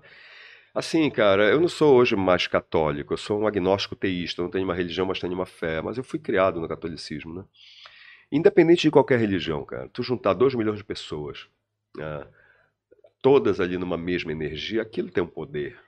Eu acho que até é, o Sírio, ele até avança a questão da religião É, catolicismo. interessa. É, Aquilo tem um poder. Assim, é, qualquer pessoa que fez parte ou trasladação do Sírio, entenda que é diferente a energia. Isso aí é tudo, na- vivido, tudo cara, no mundo é tudo no mundo, tudo no mundo é energia e vibração. Tudo no mundo. Você imagina todo mundo vibrando Nosso- algo o positivo nosso ali, corpo né? é um corpo É. extremamente eletromagnético, entendeu? Então tu imagina tu concentrar 2 milhões de pessoas vibrando na mesma energia, velho. Isso dá uma. é, todo mundo na mesma. É, é, faz- é, é, construindo a mesma energia, a vibração que isso gera. Sabe? Então, assim, não tem como. Vai na novena do Perpétuo Socorro, a mesma coisa. Sabe? Então, assim, cara, foi muito emocionante. Eu adorava fazer Ciro, adorava. Pô, Olha. É, a Nayana Serrão tá pedindo pra, pra tu falares sobre a experiência do Fantástico. Foi uma matéria que eu acabei de participar no Fantástico, exatamente para falar sobre esse recorte. Na verdade, aquilo era um recorte mais de sexualidade da pessoa idosa, né? A partir dos 60, a partir dos 50. A Renata Ceribelli me- é uma querida amiga hoje que me descobriu. Um conteúdo meu chegou para ela, fiz um conteúdo que viralizou muito, foi um vídeo. Ah, não foi pelo histórico do. Desculpa, desculpa a pergunta, mas não foi pelo histórico da Liberal, por exemplo? Não, Não, o né? que chegou na Renata Ceribelli foi um vídeo meu que viralizou muito, eu comparando as velhices do Alain Delon, que quer cometer eutanásia, com a Andrea Beltrão, que quer viver a velhice dela plenamente, eu dizendo que como homens e mulheres estão envelhecendo diferente. Esse vídeo viralizou muito e chegou na Renata. Um belo dia eu acordo, um, com- um recado, da, um- uma mensagem da Renata Ceribelli no meu Que WhatsApp. Pô, você, você, dá, você oferece alguma vivência de autoconhecimento? Daí começamos a ficar amigos. E ela, então, numa, a gente se comunica até hoje, né? tinha essa pauta, ela se lembrou de mim como gerontólogo que sou. E foi ótimo, porque eu tive essa condição de falar sobre que é um tabu, a história do sexo né, na pessoa idosa, e falar também um pouco desse. Todas as vezes que eu tenho oportunidade, eu falo, eu faço essa fala, porque eu já fui um masculino, não que eu seja um masculino curado, estou longe disso, mas o meu masculino já foi bem escroto. Eu já fiz muita gente sofrer por conta dele e eu não tenho mais esse direito. Então, todas as vezes que eu tenho, eu tenho, tenho espaço, eu falo sobre isso. E nessa matéria eu falei um pouco sobre isso também, sabe? E, assim, foi maravilhosa a- a- a- a- esse- o espaço, me honrou muito, sabe? E sou muito grato à Renata por ter se lembrado de mim nessa história. É interessante como eh, essa viralização aí deve ter te colocado também no circuito do- dos influenciadores, né? Ajudou, porra. ter dado- seguidores ali parecia, sabe? É, imagina, né, cara? Com certeza, Fantástico, né? né? Sim, é. Mas vai acontecer algo que eu não posso falar. eu não posso falar a partir de novembro na minha vida. Que também vai, vai, vai talvez dar, um- dar um up aí. É uma coisa nacional que vai acontecer. Pô, eu não legal. posso falar porque eu tô sob um. Sob Contrato. confidencialidade. É. Acho que ele vai pra fazenda. Pô, vai é pra fazenda Não. Big Brother. Pô, pensei isso, cara. Não, não é, não é nem fazendo nem Tô brincando. Pô, Ney, eu só tenho muito a Cara, agradecer Legal, por obrigado. estar Ah, participando obrigado e vocês contando aí, tua cara. história, porque Obrigado o que é legal é que você caminhou por todo esse processo, né? Desde ali o comecinho da, da Liberal, agora essa sua fase, né? Que é bem interessante. Enfim, de verdade, tem. Obrigado tenho por muito a estar aqui, cara. Eu adoro o projeto de vocês, eu acho que o projeto de vocês é muito legal, né? Todo mundo que tem essa capacidade. Eu acho que a coisa mais fácil é transformar isso numa coisa chata. Sabe? E eu, eu Ah. conheço vários que transformaram isso numa coisa chata. Eu, por exemplo, não tenho podcast. Sou um cara da comunicação porque eu tenho muito medo de transformar isso numa coisa chata. Sabe? Sabe? Será que as pessoas vão se interessar pelo que eu. Entendeu? É, é interessante porque tem pessoas que chegam assim: ah, você vai entrevistar hoje o Ney Messias. Não, a gente vai bater um papo com o É. Ney Messias. Então, é assim, diferente. É. Então eu gosto muito do, do formato de vocês, acho que vocês conseguem um formato muito legal, muito autêntico, muito genuíno. Então, prazer, uma honra estar aqui, na verdade. Pô, que legal. Mas também tem um outro negócio, né? A gente escolhe o dedo quem vem pra cá, parceiro. Não, É. É. Assim, se a, gente, se a gente entende que aquela pessoa tem uma importância, tem uma relevância pra cidade, tem uma boa história pra contar, uma boa história pra Perfeito. contar, é essa que vai sentar aqui na cadeira. Me honra mais. Então, ainda por, por, por vocês terem esse filtro para mim. Belém é uma cidade que às vezes costuma roubar teu protagonismo, sabe? Eu não sei, eu não sei por que isso. Eu, sinceramente, eu não sei por quê, mas eu já vi vários protagonistas, vários protagonismos aqui sendo que assim meio que roubados. Roubados não, mas sabe? Usurpado. É, eu acho mais delicada. Eu acho que né? todo mundo tem sua história para contar, todo mundo tem sua importância, sua relevância, e, e a importância de cada um e a relevância de cada um tem que ser respeitada. Com certeza. É isso. É, então, legal. obrigado pelo respeito de vocês. Foi muito certeza. legal te ter aqui, Ney. Obrigado mesmo pela presença. Com Valeu. certeza, e agradecendo também a você que está aí no outro lado, né? Olha, muito de. Né, muito- Televisão. Televisão, você que está acompanhando na hora do almoço. Então, a última pergunta. Onde... Vai lá, vai lá. Tem saudade da bancada? Não. Não, Zero. zero Daquela vida assim de TV, não, vai. jamais não. voltarei a, a Hard News. A Hard News, o Hard News te adoece. Tá? Todo telejornal tem 80% ou 90% de, de, de, de pautas bem Pesadas. pesadas ou negativas, e 10, tanto que qual é a regra? A última matéria do telejornal É tem que ser leve, né? Pra dar uma quebrada. Então, o cara né? vale 90% de desgraça pra 10% então, assim, não coisa- tenho, acho É. um trabalho super honrado, juro, amei fazer, amei, mas nunca mais volto para Hard News. Pronto. Mas e rádio? Vamos lá. Ah, Porque rádio tem um Se outro não for Hard News, mas pode ser Hard Não, News. é de notícias, Não. da música. Rapaz, se for pra fazer rádio, se não for para fazer Hard News, me chama para qualquer coisa e a qualquer momento que eu tô aí. Legal. Tá aí, ó. Legal. Tá dada a dica, né? Tá nada- Fica a Tá dada dica aí pra você. Tem até o programa de auditório, já tá na agulha aí, disco, né? Bom, mandando um Bacana. abraço todo especial a você que tá acompanhando aí, né? Compartilhe nosso conteúdo, inscreva-se no nosso canal, acesse a minha rede social, Robinho ou Santos, no Facebook Robson Santos, a Poena, A Pessoa ou a Poena Augusto. não tem mais promoção de iPhone, né? não, não tem Não, mais, não não, tem. vendo mais geladeira. É. Quando sequestraram meu perfil aí. Maluco vendendo iPhone. Rapaz, fez uma promoção. Teve gente que comprou, cara. É o que teve, cara. O que eu vou vender? Eu vou vender Porque iPhone. tem cara de marketing, pô, tá vendendo aí. É, Não, é. mas pelo menos teria um layout Super- bom. Não, super calhou, um layout horroroso. Não, tá, tudo bem, mas calhou, pô. O Gabriel tá vendendo iPhone, não, ia desconfiar. Agora É. tu, pô, eu comprava. É, Se tivesse chegado em mim, eu comprava. Porra, é, liquidação, foi Porra! liquidação, né? Nós de apoio se dando bem, pô. Então, muito obrigado por você estar acompanhando. Manda um abraço aí pro Ned da Floresta. Vem cantar no Acre, Ney. Tá falando Porra, aqui, né? você ir lá Eu pro Acre. Eu- eu- olha, eu- e o Acre é um destino bacana, porque uma das coisas que eu faço é me consagrar algumas vezes no chá da ayahuasca, e o Acre é praticamente a origem da- da- do, do chá da ayahuasca, né? Então, assim, o Acre tem muitos, é uma, uma terra de muitos mistérios. Pode fazer a última pergunta, aproveitando esse gancho. Que, que, é uma curiosidade, vai. A questão da tomar o chá da ayahuasca. O que que... Porque eu já vi várias vezes em podcast pessoas falando vários... O que já passou. O que que tu pode falar, assim? Cara, eu não posso falar nada. Vai lá e experimenta, porque cada experiência é uma experiência. É um expansor- Mudou? verdade, são- Não, você pode dizer É que um, mudou, expansor, assim... é um expansor diferente. de consciência, sabe? Inclusive tem um, tem, um document, tem, um, tem um doc na Netflix agora, Como Mudar Sua Mente, onde eles falam sobre LSD, psilocibina, é, mesca- é, mescalina, é, agora está no DM, tá no MDM. MD, é, a- é, MDA. O MDA, que é o princípio ativo do MDA. Exas, todos drogas que- com resultados fantásticos em, em curas de problemas cerebrais, emocionais, depressão.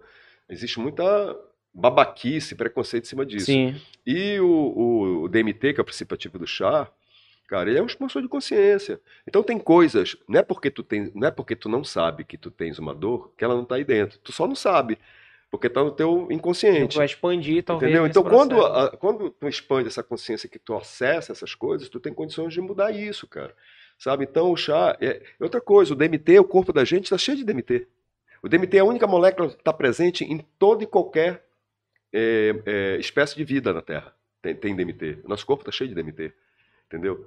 E o mistério, o chá tem um mistério muito bacana, porque ele é feito de uma folha, chacrona e de um, de um cipó, que é o mariri. É, o DMT está na chacrona. Só que, se tu ingerir chacrona, nós temos uma enzima no corpo que inibe a chacrona de fazer efeito. O mariri entra no chá para inibir essa, essa, essa proteína e a chacrona, a, e a chacrona fazer o, o, que ela precisa fazer, entendeu? Então é muito, tudo é muito A misterioso. experiência varia de cada pessoa, né? Vamos É dizer tudo assim. misterioso. Agora, agora, como vai ser a tua experiência é de cada um. Agora, é um expansor de consciência. E sim, ajuda sim. Quando você expande consciência, ajuda que você se, trans, se evolua, cara. É isso. Maior de respeito ao chá. Show de bola. Não, é, Bacana. já tomou, não já? Cara, não. mas- Também não. Mas eu tomaria. Tomaria? Fácil. Não, eu super Uhum. respeito também, porque, enfim, tem todo um É processo tem um por trás disso, processo, claro. é, é Não é só processo. porque eu sei O que tem não gente que lá e coloca, já, é, me dá aí. cara, uma cachaça, não, pô, tem toda todo uma um- é, construção claro. pro cara Uma construção fazer espiritual. Com é. certeza. Sim. Com certeza. A sua rede, rede social. Arroba seu Neizinho, com Y e Z. Seu Neizinho, tudo junto. Facebook Ney- tem? Facebook, Ney Messias Júnior. É, Twitter, até porque eu dou pouca bola também, Ney Messias Júnior também. Agora eu vou ter que entrar. Eu já tenho um TikTok, eu não sei nem qual é o nome, mas eu vou ter que entrar. Seu porque Neizinho. O meu, o meu chefe de tráfego me disse que tem que ir pro TikTok, então eu vou lá. É, coloca teus trechos, né, É, falando. Não precisa fazer dancinha, não. Não. Não, não precisa fazer dancinha, não, então, mandando um abraço para você que está acompanhando, inscreva-se no nosso canal, minha rede social Robinho Santos, apoiando Augusto, Robson Santos. Obrigado por ficar aqui com a gente. Muito agora. obrigado, episódio 60. Na próxima semana tem mais. Papo Nostalgia, mandando um abraço pro Gabriel do Estúdio Santos de Casa, o Vitor Jardim que faz nossos cortes. E é isso, pessoal. Até a Valeu. próxima, pessoal.